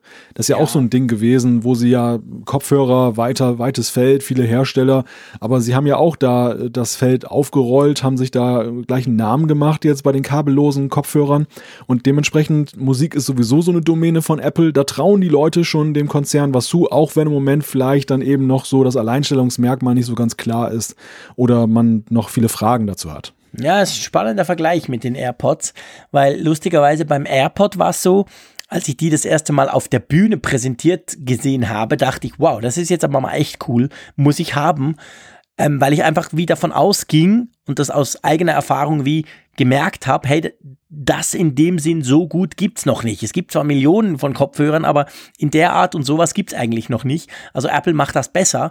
Genau diese diese Idee habe ich beim HomePod nicht, aber vielleicht liegt das auch schlicht nur an mir oder mir ist noch nicht klar geworden und Apple hat eben vielleicht das Gefühl, doch, wir machen eben was viel besser. Das bleibt abzuwarten, dafür wissen wir noch zu wenig. Aber du hast schon recht, die Domäne an und für sich ist natürlich eine typische Apple-Domäne, das ist ganz klar. Und ich würde sagen, in unserer Umfrage der Woche gehen wir eigentlich auch auf, ja, auf ein, eines der typischsten und wahrscheinlich auch der ältesten Apple-Tools ein, oder? Genau. Eines der meistgehassten vielleicht auch. das auch, genau. Aber auf jeden Fall, wahrscheinlich kennt's jeder. Und zwar stellen wir euch die Frage, und das passt ganz gut zu dem, was wir jetzt vorhin gerade drüber gesprochen haben. Wir stellen euch die Frage, was nutzt du in iTunes hauptsächlich? Also quasi nicht ähm, so eine Aufteilung, sondern wirklich, wenn man jetzt sagt, okay, iTunes, das hat jeder auf seinem Mac drauf. Das haben sehr viele auch auf ihrem PC drauf. Das nutzen wahrscheinlich auch sehr viele, ob gewollt oder gemusst, sei jetzt mal dahingestellt. Aber auf jeden Fall, wir fragen mal, wenn du dann iTunes mal aufmachst, was nutzt du denn dort drin? Und da haben wir vier Möglichkeiten, gell? Genau. Eigentlich das, was sich dort mittlerweile noch anbietet. Also Musik, Filme, iPhone und iPad-Backups und die Podcasts natürlich. Genau, diese vier Dinge. Also sagt uns doch, wenn ihr iTunes nutzt, was ihr quasi hauptsächlich nutzt. Es ist klar, wer iTunes wirklich nutzt, nutzt wahrscheinlich fast alles, aber wirklich so in Bezug, das ist das, was du am meisten brauchst. Sind wir echt gespannt drauf, werden wir dann nächste Woche wieder auflösen und wie gesagt nochmal Funkgerät. Die App zum Apfelfunk könnt ihr im iTunes, also im App Store von Apple gratis runterladen, läuft auf iPhone und iPad und da vor allem kann man die Umfrage drin machen. Ja, du schau mal, wir sind eigentlich schon ziemlich ready, eine gute Stunde und könnten ins Feedback rüber switchen. Bestens, ja. Magst du gleich loslegen? Ja, Martin hat uns eine E-Mail geschrieben mit der Frage, Habt ihr sowas schon mal gesehen? Er hat uns da ein Bildschirmfoto zugeschickt von seinem iPhone. Seit dem letzten Update auf iOS 11.1.2 werden meine Notifikationen auf dem Startbildschirm wie bisher mit einem grauen Balken hinterlegt angezeigt, aber der Text der Notifikation reicht über den Balken hinaus. Sieht nach einem Bug für mich aus. ja, sieht wirklich witzig aus, muss man sagen. Martin äh, sieht für mich auch ganz klar nach einem Backup, äh, nach einem Bug aus, also nach einem Fehler. Gut, die, die übliche Frage, aber ich stelle sie ja trotzdem jetzt einfach. Have you tried to turn it off and on again? Also ich nehme mal an, du hast einen Neustart gemacht mit deinem Teil, aber ähm, ja, sieht, sieht, ich, ich habe das nicht. Ich, ihr wisst, ich bin so ein Notification Junkie. Ich habe ganz viele Notifications, die ich mir immer anzeigen lasse. Äh, ich hatte das so noch nie. Ist dir das schon mal passiert? Ich habe das auch ständig. Äh, echt? Ist ja, ja witzig. Ja. Von was für Apps denn? Also kann man das, kann man das quasi auf eine App oder eine, äh, Nein. Nee? Nein, kann, kannst du nicht, kannst ist du nicht ja auf eine App reduzieren. Es ist ein Phänomen, das, das hier, also auch nicht ständig auftaucht, aber durchaus sporadisch. Ich hatte das irgendwann mal in einer Beta. Da bei irgendeiner iOS-Version, ich glaube 10 oder so, in der Beta gab es auch mal das Problem, aber Betas sind ja nun mal so und im nächsten Release war es dann auch gleich wieder weg. Mhm. Und ich war bass erstaunt, als ich dann jetzt hier die Tage dann irgendwie auf mein iPhone guckte und dann die Notifikation und da lief dann eine über den Kasten hinaus und noch eine und noch eine und dann irgendwie eine halbe Stunde später war das nicht mehr so und dann wieder. Also da scheint irgendwas im Argen zu sein. Also ich kann das bestätigen. Bei mir ist das Phänomen auch schon aufgetaucht. Sehr spannend. Bei mir noch überhaupt nie, obwohl mein Bildschirm immer geclustert voll ist mit Notifications. Sehr interessant. Also könnt uns ja schreiben, wenn ihr das auch habt. Und ähm, es wurde ja diese Woche gerade, ich glaube es war gestern, wurde ja iOS 11.2 Beta 5 freigegeben und das sieht schon ziemlich stark nach so langsam, aber äh, sagen wir mal Einbiegen auf die Zielgerade. Und drum ähm, kann man davon ausgehen, 11.2 kommt bald und vielleicht ist ja dieser Bug da drin dann behoben. Das kannst du uns ja dann ganz konkret erzählen, Malte, da du das ja auch hast. Hm? Genau. Ich bin gespannt. Ja, definitiv. Ähm, gut, dann ähm, gehen wir zum Henning. Er schreibt, ich höre euch schon seit Beginn des Apfelfunks. JC schon vorher ewig beim Geek Week und Malte beim Trackcast. Alle drei Angebote gehören zu meiner festen Playlist, natürlich gerade der Apfelfunk. Ich stelle mir schon lange eine Frage. Wer spricht eigentlich euer Intro? Mir kommt es so vor, als wäre es die gleiche Dame, die damals vor Geek Week gesprochen im Intro hat. Ist es eine professionelle Sprecherin oder die Ehefrau von JC? Über Aufklärung würde ich mich freuen. Meine Frau ist es nicht, so viel sei schon mal verraten. Aber die, die, die, die Details kennt der Malte. Ja, das ist tatsächlich eine professionelle Sprecherin, die wir engagiert haben, dass sie uns da diese, diesen wunderbaren Slogan am Anfang spricht und ja auch dann für unsere Funkgeräte-App dann wirbt. Also ja, Genau. Da vertrauen wir auf Profis. Ja, definitiv. Da lassen wir Profis ran. Ist übrigens nicht genau die gleiche wie beim Geek Week. Also am Anfang war, wir haben ja dann bei Geek Week mal ein paar Mal geändert, die ganzen Logos. Aber ähm, ja, da gibt's eben einige, die das machen und das finde ich macht auch Sinn und es tönt vor allem gut und wir gut. Wir könnten sowieso nicht so gut und vor allem das Wichtigste bei so einem Jingle ist natürlich, du willst ja nicht die, die nachher eineinhalb Stunden sowieso quasseln, schon am Anfang hören. Also ist es besser, du hast da quasi noch was anderes produziert. Lass uns mal zum Jochen rübergehen. Der hat eigentlich so eine Programmierfrage. Genau, ja, also diese, die sonore Männerstimme übernimmt wieder. Ich muss mich übrigens entschuldigen, ich bin so leicht angedetscht, erkältungstechnisch, hoffe, man hört das nicht zu stark. Der Jochen schreibt, in eurem letzten Podcast wurde die Frage nach der Zukunft von Objective-C in Anbetracht von Swift aufgeworfen. Nach meiner Ansicht wird Objective-C noch eine längere Zeit eine Rolle bei der Entwicklung von Anwendungen im Apple-Universum spielen. Noch heute werden zum Beispiel auch Programme gewartet, die in COBOL oder Fortran geschrieben wurden. Der Grund liegt darin, dass es keinen Sinn macht, komplexe Anwendungen wie die quantenmechanische Modellierung von Molekülen, für die es seit Jahrzehnten ausgereifte Bibliotheken in Fortran gibt, in eine andere Programmiersprache zu konvertieren. Auch beim Übergang von Python 2.x nach Python 3 konnte man beobachten, dass dies eine recht lange Zeit in Anspruch nahm. Dies gilt auch für die Ablösung von Programmen, die in Visual Basic 6 geschrieben wurden. Ja, spannend, Jochen. Also ganz viele Programmiersprachen aufgelistet und aufgezeigt wie, wie die sich quasi entwickeln, beziehungsweise wo, wo die hingehen. Äh, wie siehst du das, Malte? Du bist ja eben auch Programmierer. Hat schon was, oder? Also ich denke auch, dass vor allem der Punkt so im Sinn von, hey, jetzt habe ich so eine komplexe Geschichte, die läuft ja noch. Warum soll ich die jetzt ändern? Nur weil da eine neue Sprache um die Ecke kommt. Das macht schon Sinn, oder? Wenn man nicht muss, macht man es nicht. Ja, wir haben es natürlich hier mit Apple zu tun und die. Da muss man eben dann irgendwann. Genau, die neigen zu einer gewissen Radikalität, was äh, Änderungen angeht weil sie einfach Dinge dann voranbringen wollen. Aber das, das Statement von Jochen hat mir natürlich auch viel Hoffnung gemacht, denn ich bin jemand, der sich zwar auch mit Swift schon beschäftigt hat, also ich habe diverse Bücher schon darüber gelesen, ich informiere mich immer darüber, was da so passiert, weil da kommen ja auch in einer Tour neue Versionen raus, wir sind ja schon bei Swift 4 mittlerweile. Aber ich, ich scheue mich doch so ein bisschen so vor diesem Übergangszeitpunkt. Also ich möchte eigentlich, ich bin zufrieden mit Objective-C, mhm. ich sehe da gar kein Problem der, der Hebel, den Apple in der Hand hat, ist ja gar nicht mal, sie, sie können die Sprache nicht abschalten in dem Sinne, aber die, die Unterstützung in Xcode und die, mhm. das Herausbringen neuer Schnittstellen, der APIs mit den neuen iOS-Versionen, wenn sie da irgendwann auf den Trichter kommen, dass sie das nur noch in Swift machen, dann sehen wir Objective-C-Befürworter natürlich alt aus. Ich weiß nicht, ob ich mich in bester Gesellschaft befinde oder mhm. ob ich einer Minderheit mittlerweile angehöre. Gute Frage, die wir natürlich an unsere Hörerschaft weitergeben können. Also schreibt uns doch, wenn ihr selber programmiert oder Entwickler seid, wie ihr das so seht oder wo, ob ihr den Switch schon gemacht habt, ob ihr ihn überhaupt noch macht oder wie ihr dazu steht. Das würde mich auch sehr interessieren, definitiv. Also an dieser Stelle mal ähm, ein kleiner Aufruf an die Entwickler unter unseren Hörerinnen oder Hörer.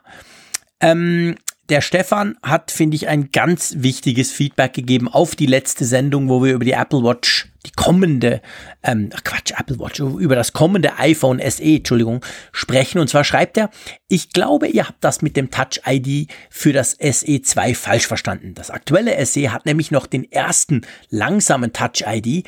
Jetzt soll es laut Gerüchten die verbesserte Version bekommen. Das wäre dann die, die eben auch im iPhone 8 ist. Da wird also nichts neu entwickelt. Ich weiß nicht, wie es dir geht, Malte. Als ich das gelesen habe, dachte ich, ah ja, natürlich, klar, logisch, mhm. stimmt. Das ist ja nicht, das wurde zwar ähm, neu entwickelt, das iPhone SE, hat aktuelle Technik drin, Kamera etc., aber der Touch-ID ist wirklich noch, ich sag mal, the lame duck vom, von der ersten Version. Das ist manchmal die Schwierigkeit, wenn ein Produkt schon Jahre alt ist, sich dann in diese Zeit zu versetzen ja, genau. und darüber nachzudenken, welche Version von Touch ID war denn gerade jetzt aktuell oder Bei das betrifft ja auch durchaus ja andere so. Dinge. Genau, die hatten ja auch genau, noch ziemlich Bildschirme. lange eine ältere Touch ID Version drin. Ja. Ja, also äh, vollkommen gutes und sehr wichtiges Feedback, was wir da bekommen haben, weil es natürlich diese Frage mit der Weiterentwicklung dadurch auch ein bisschen ein anderes Licht rückt. Mhm. Also vielen Dank an Stefan. Ich habe ja manchmal auch so beim Abhören unserer Folgen dann durchaus mal das Gefühl, dass ich denke, oh, jetzt, jetzt hast du noch einen zündenden Gedanken. Schade, dass du ihn nicht in der Sendung hattest. ja, das habe ich auch oft. Da denke ich, oh Mist, das hättest du sagen müssen. Das ist ja völliger Quatsch. Oder beziehungsweise ist ja nur die eine Seite, da gibt's noch eine andere von. Aber ja gut, ich würde sagen, das ist halt auch dem Live-Gedanken geschuldet. Ja. Und ich glaube, der macht ja den Apfelfunk auch spannend, dass wir zwei halt eben live quatschen und ihr alle uns quasi dabei zuhören könnt, wie wir einmal pro Woche über verschiedenste Themen diskutieren. Ja, und da sagt man, hat man das eine und manchmal stimmt's, manchmal nicht. Und das Gute dran, und drum bin ich auch immer so ganz locker, wenn wir diesen Apfelfunk machen, ist, dass ich weiß, wir haben so viele schlaue Hörerinnen und Hörer draußen, die dann auch immer gleich in die Tasten greifen und uns korrigieren oder ergänzen oder so, wie zum Beispiel in dem Fall der Stefan, dass ich mir da eigentlich keine großen Sorgen mache, dass ich da irgendwie plötzlich Fake News verbreiten könnte, weil ja, dann spätestens kommt ein Tweet oder eben ein Feedback und wir nehmen das ja dann auch entsprechend auf. Jetzt ja, würde ich sagen, Hörer, hm, äh, ja. sorry, du zuerst, unsere Hörer, genau. Also unsere Hörer und Hörer wertschätzen ja letzten Endes, oder wissen und wertschätzen ist ja letzten Endes auch, dass wir eben die Sendung ja ein Stück weit auch wie ein kleines Brainstorming gestalten. Ja, genau. Wir haben zwar ja so ein grundsätzliches Konzept, du hast es ja schon mehrfach mal erzählt, aber viele Dinge entstehen einfach auch so aus der Diskussion heraus und dementsprechend sind sie dann natürlich jetzt nicht dann bis ins Letzte schon recherchiert und vorbereitet. Wir äh, arbeiten da so ein bisschen mit unserem Apple-Wissen, was wir halt über die Jahre angehäuft haben und da kann sich natürlich manchmal auch ein Fehler einschleichen oder man vergisst schlicht, schlichtweg einfach einen Aspekt, wo man hinterher denkt, ja, den hätte man doch jetzt noch sagen müssen. Ja, ganz genau. Das ist ein ganz wichtiger Punkt ähm, dass wir das eben eigentlich zusammen brainstormen, diese Diskussion auch zusammen entwickeln. Manchmal ist es ja so, wir haben ja unser kleines Skript, das ja nur aus Stichworten besteht, eigentlich aus Themen sozusagen, dass wir Themen uns vorher vor nehmen. Aber manchmal ist es tatsächlich dann so, dass quasi einfach ein Thema ganz neu aufkommt in der Diskussion zwischen uns zwei und dann einen ganz großen Stellenwert kriegt im Podcast, dass wir vorher zum Beispiel gar nicht dran gedacht haben. Und das macht es auch, muss man ganz klar sagen, für uns zwei auch spannend, weil man nie so recht weiß, in welche, in welche Richtung sich das entwickelt. Darum besprechen wir die Themen auch nicht vor, weil wir wollen das ja nicht schon vorwegnehmen, sondern wir wollen das eben hier live on tape quasi machen. Und was wir jetzt auch live on tape machen, bevor wir dann zum nächsten Feedback kommen, ich finde jetzt, lieber Malte, ist es Zeit für die Gewinnfrage. Trommelwirbel. Genau. Hätte man jetzt was vorbereiten können, genau. Ja. Aber da würden wir jetzt beim Radio einfach irgendeinen schönen Trommelwirbel einspielen. Stellt euch das einfach mal so vor. Genau. Ja, wir haben eine Gewinnfrage und Sie, wenn ich sie jetzt nennen darf, Jean-Claude, dann würde ich einfach mal loslegen. Ja, aber ich bitte dich. Sie bezieht sich auf diese Sendung, also wenn ihr eifrig zugehört habt, dann könnt ihr sie ganz leicht beantworten. Sie lautet, mit welchem Usernamen kann die aktuelle Sicherheitslücke in macOS High Sierra ausgenutzt werden? Gut, jetzt merkt ihr euch das, schreibt das ins Formular, geht auf apfelfunk.com slash Gewinnspiel oder öffnet die Funkgeräte-App und geht dort auf Kontakt. Da habt ihr oben den Link und dann schickt ihr uns das und unter all denen, die das richtige Wort uns geschickt haben, werden wir nächste Woche dann die erste Tasse verlosen. Ha, da freue ich mich schon drauf. Ja, ich auch. so, cool. Ich würde sagen, ich gehe mal zum nächsten und zwar einfach, weil ich äh, Angst habe, dass deine Stimme sonst oder du dann sonst die ganze Nacht husten musst. Ist das okay, wenn ich das nächste ja. Feedback vorlese? Meine Stimme ist dir dankbar. Gut, okay, umso besser. Also, es, es ging ums Thema, ähm, der Tobias hat uns ja geschrieben, wie man, ich sage mal, die ideale Lebensdauer des Akkus ähm, rausfinden bzw. lange erhalten könnte, indem man eben diese 10 bis 90 Ladungsgeschichte macht. Und da hat uns dann der Hartmut äh, geschrieben und er schreibt, Charge Alarm im Apple Store gibt, äh, also im App Store von Apple, gibt einen akustischen Alarm bei frei wählbaren Prozent. Also ist der Akku leer, wähle ich 90, wenn ich auflade, ist der Akku voll, wähle ich 10 für Tiefentladung. Das ist natürlich nicht für die Nachtruhe geeignet, aber ähm, das soll funktionieren. Leider ist die App Batteriealarm ungeeignet, weil die Alarmabschaltung nur mit Aussteigen durch Homebutton erfolgt und beim Öffnen der App wieder Alarm ausgelöst wird. Alle anderen Apps sind Batterietracker oder Monitore. Danke für eure Arbeit. Das ist sicher nicht immer ein Vergnügen und kostet viel Freizeit. Klammer auf, Hartmut, es ist immer ein Vergnügen. Klammer zu, kostet viel Freizeit, stimmt. Ähm, und falls es euch mal zu viel wird, stellt doch mal die Frage, ob ein, zwei oder drei Folgen im Monat reichen. Vorübergehend. die Frage stellen wir nicht, oder? Nein, um Gottes Willen. Da bricht ich glaube, ein Shitstorm glaube, über uns rein. Richtig, der Tenor ist eindeutig. Wir kriegen immer wieder, vielleicht als, als Hintergrundinfo, liebe Hörerinnen und Hörer, wir kriegen wirklich relativ viel ähm, Mails von euch, die schreiben, hey, es ist super cool, aber ihr dürft gerne auch zweimal pro Woche. Wir denken dann immer so, ja, ja, ähm, wäre auch spannend. Und ganz ehrlich gesagt, das würde uns sogar Spaß machen, weil wir, weil wir einfach schätzen, wenn wir zwei eben zusammen über Apple brainstormen, um das nochmal aufzugreifen. Aber es ist natürlich, wie schon gesagt, eine große Zeitgeschichte. Äh, also wird das so schnell nicht passieren. Aber so viel sei gelobt. Wir werden nach wie vor weiterhin eine Folge pro Woche, denke ich, kriegen wir hin. Außer es passieren unvorhergesehene Dinge, aber sonst machen wir das und da bleiben wir dran. Und wir haben auch schon so viel nächstes Jahr, das sei vielleicht schon mal verraten, so die eine oder andere Idee, was man vielleicht eventuell ab und zu dazu noch machen könnte. Aber mehr sei an dieser Stelle definitiv nicht verraten. Lass uns mal auf, auf, auf die App selber gehen. Hast du sowas schon mal ausprobiert? Ich muss gestehen, nein. Ich auch nicht. Also ich habe davon noch gar nie gehört. Also ich weiß, es gibt so Batterietracker und so Monitore. Brauche ich nie, weil ehrlich gesagt, mir reicht die Prozentanzeige. Dann sehe ich ja ungefähr, wo ich stehe. Ja. Mir ist dann eigentlich wurscht, wer was wie viel. Und man kann es ja inzwischen, glaube seit iOS 10 oder 9 sogar schon, kann man ja auch bei Batterie, man kann es ja selber nachgucken, was so die ganz großen Batteriefresser sind.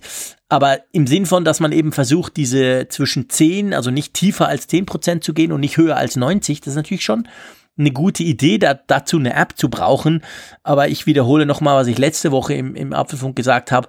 Das müsste ja, wenn schon, im System eingebaut sein, dass das System clever genug ist und danach nicht mehr tiefer lädt, halt vielleicht abstellt oder umgekehrt gesagt eben nicht mehr höher lädt, damit das quasi optimal liegt. Also da kann so eine App natürlich immer nur so eine kleine Hilfe sein, aber letztendlich eine Krücke, oder? Das ist richtig. Also ich finde aber, das ist witzig, dass du es erwähnt hast. Ich finde diese statistischen Informationen, die du in den Einstellungen findest, du kannst ja vieles dir anzeigen lassen, mhm. wie viel, wie, wie oft und 3D-Touch ähm, auf Apps. Einstellungen und dann zack ist ja Batterie da ganz gleich unten. Genau. Und dann geht's gleich auf. Bei, bei Batterie, aber du kannst ja genauso auch anzeigen lassen, welche Apps zum Beispiel und wie häufig dann die Navigation, die mhm. Sensoren dann abfragen. Du genau. kannst, kannst gucken, wie, wie lange die Apps laufen und so weiter und so fort. Das ist über die Jahre immer mehr geworden. Und ich finde das sehr aufschlussreich, weil zum Teil kannst du auch echt sehen, so welche Apps verschwenderisch unterwegs mhm. sind. Und die ein oder andere habe ich dann auch schon mal stillgelegt. Auch so was so für mobile Daten. Ich meine, mittlerweile spielt es keine Rolle mehr, weil mein Tarif hat sich dermaßen erhöht mit dem Freivolumen, dass, äh, dass, dass man das laufen lassen kann. Aber es gab eine Zeit, ja. da merkte ich schon, dass so einige soziale Netzwerke und so da recht aktiv waren. Ja. Und dann habe ich die einfach mal bei mobilen Daten nochmal ausgesperrt, weil ich gar nicht eingesehen habe, dass ich für irgendwelchen Quatsch da mein teures Volumen dann da verbrauche. Finde ich einen ganz wichtigen Punkt. Können wir vielleicht ganz kurz noch vertiefen oder aufgreifen. Wir sind ja eben beim Brainstorming. Ich bleibe dabei, das gefällt mir sehr gut, deine Definition vom Apfelfunk. Ähm, und zwar, meine Frau zum Beispiel, die hat keine, kein Flatrate, also komplett flat, wie ich das habe, sondern die hat ein Gigabyte pro Monat, weil sie sagt, das reicht ihr, sie ist nicht so viel unterwegs und vor allem nicht ständig am Smartphone. Und da ist es aber zum Beispiel auch so. Letztes Monat war es dann plötzlich irgendwie eineinhalb, das sie verbraucht hat. Das hat dann irgendwie fünf Franken mehr gekostet, das ist nicht die Welt. Aber es ist ihr aufgefallen, da haben wir auch so ein bisschen angefangen rumzugucken. Und dann haben wir etwas festgestellt, was ganz ehrlich gesagt mich fast ein bisschen schockiert hat. Nämlich seit iOS 11 ist es so, dass die, wenn du die iCloud Fotomediathek aktiviert hast, was wir haben, wir pusten unsere Fotos in die Cloud. Normalerweise vorher war das so, dass der das immer nur ausschließlich im WLAN gemacht hat. Bei iOS 11 ist es so, dass der das auch über, über ähm, Mobilfunk macht Man kann das dann wieder abstellen, aber irgendwann wurde mal, ich habe dann im Netz geguckt, wurde diese Default-Einstellung gewechselt und bei ihr war es tatsächlich so, sie war an einer Tagung, hat ganz viele Fotos geschossen, ja, und die wurden dann halt hochgepustet und das hat dann gereicht, um, um ihr in diesem Monat eh knappes Volumen dann quasi zu überschreiten. Also drum hast du, wie du vorhin gesagt hast, das ist schon spannend, dass man diese Statistiken inzwischen im System selber eben sehen kann, weil da kann man so nachforschen, wenn eben sowas passiert, dass man plötzlich denkt, hä, warum habe ich denn so viele Daten verbraucht? Ja, also Apple ist da in der Beziehung auch nicht gerade immer vorbildlich nee. unterwegs. äh, ich habe auch mal festgestellt, dass die Systemdienste mitunter auch ganz schön dann, ja, massiv, dann zehren. Ja. Und gegen die kannst du dich noch nicht mal wehren, weil die sind nicht abschaltbar. Ja. Ein Tipp vielleicht noch an der Stelle, und da sind wir auch wieder an der, an der Stelle, dass wir ein gelebter, ein gelebtes Brainstorming hier sind im Apfelfunk die sogenannte WLAN-Verbesserung, die ah, ist, ist, auch böse, eine ganz böse. große Gefahr, ja, weil genau. die, wenn nämlich du irgendwo bist, wo das WLAN dann nicht schnell genug ist oder nicht dann ausreichend versorgt ist, dann springt das iPhone netterweise da mal auch eben rüber, dann wenn beispielsweise LTE da ist, du merkst das aber gar nicht so richtig mhm. und, und saugt dann auch dein, ja dein Freikontingent leer. Genau, genau du, du wähnst dich im WLAN und guckst dir da irgendwelche Streaming-Dienste an und ähm, in Wirklichkeit läuft da gerade dein Volumen leer. Also besonders, wenn man jetzt eben nicht viel hat. Und äh, das habe ich auch abgeschaltet, weil mhm. ähm, ja, das ist auch. mir zu, das mit so intransparent, ja. dass äh, selbst jetzt mit, mit der Sorglosigkeit, die ich mittlerweile habe, ist mir das doch irgendwie zu komisch. Ich habe das genau gleich gemacht. Also ich habe ja wirklich eine Flat, also wirklich Flat Flats, völlig wurscht, wie viel ich übertrage. Ich habe auch schon 50 Gigabyte verbraucht in einem Monat. Das geht alles, aber es war genau der Punkt. Es war mir erstens untransparent und vor allem ich, ich hatte dann die Angst, natürlich Apple sagt, nö, nö, das passiert nicht. Ich bin ja noch ab und zu im Ausland unterwegs. Da bin ich natürlich immer auf Rooming und da ist dann eben bei uns Schweizern, wir sind ja eine Insel quasi, ähm, ist es dann eben nicht so, dass wir das, das, das äh, bei uns gibt Rooming noch. Und da habe ich dann immer Angst, dass da, wenn da irgendwo ein Fehler drin ist und der quasi eben diese WLAN-Verbesserung auch im Rooming macht und mir dann da meine Daten, die dann im Rooming wirklich schweineteuer sind, dann alle wegbrutzelt, dann, dann will ich das eben nicht. Also das war der Grund, warum ich es auch ab, abgeschaltet habe. Im Inland wäre es könnte es mir egal sein, aber ja, stimmt, das ist so ein bisschen eine, eine komische Sache und man merkt halt nicht, wo er gerade unterwegs ist drin. Und das kann dann, wenn du eben keine Flatrate hast, kann das sehr schnell sehr teuer werden. Ähm, teuer wird's nicht, wenn wir unseren Apfelfunk überziehen. Das ist ja definitiv egal. Aber ich denke trotzdem, ich würde doch mal sagen, wir machen hier mal einen Cut. Ist das okay für dich? Ich denke auch. Wir haben ein schönes Gewinnspiel, wir hatten coole Themen, wir haben immerhin fünf Feedbacks bearbeitet und ihr seht, dazwischen haben wir uns dann verquatscht, weil irgendein spannendes Thema durch das Feedback kam. Das ist ja auch eben ein gelebter Apfelfunk. Ihr schreibt uns, was euch so bewegt und wir machen daraus Themen, die uns dann irgendwie bewegen. Also das ist super cool. Von dem her gesehen, finde ich, deine Stimme hat sensationell durchgehalten. Ich hatte jetzt überhaupt nicht das Gefühl, dass da irgendwas nicht gut sei. Gut möglich, dass du morgen jetzt total heiser bist. Das würde mir dann leid tun. Hoffen wir natürlich nicht. Aber ja, mal gucken. Bei uns schneit es weiter draußen. Ganz gemütlich. Ich würde doch einfach mal sagen, ähm, ich wünsche euch eine ganz gute Woche. Ich freue mich jetzt schon auf nächste Woche. Ich freue mich vor allem darauf, diese coole Tasse zu verlosen. das wird das Highlight der nächsten Sendung, das sei schon verraten. Und coole Themen werden wir auch haben und natürlich vor allem das Wichtigste, einen coolen Mitstreiter, den lieben Malte. Und drum sage ich jetzt nicht, ich gehe raus in Schnee. Dafür ist es ein bisschen spät. Aber ich sage einfach mal Tschüss aus Bern ja, so viel Balsam für die Seele ist ja wie Milch wie mit Honig. Oh. Also da kann die, da kann ja die Erkältung nur weggehen, ganz zügig. Abgesehen davon, der Apfelfunk ist jede Heiserkeit wert. Also Definitiv. das ist hier absolutes Vergnügen. Und äh, wir hören uns nächste Woche wieder. Bis dann.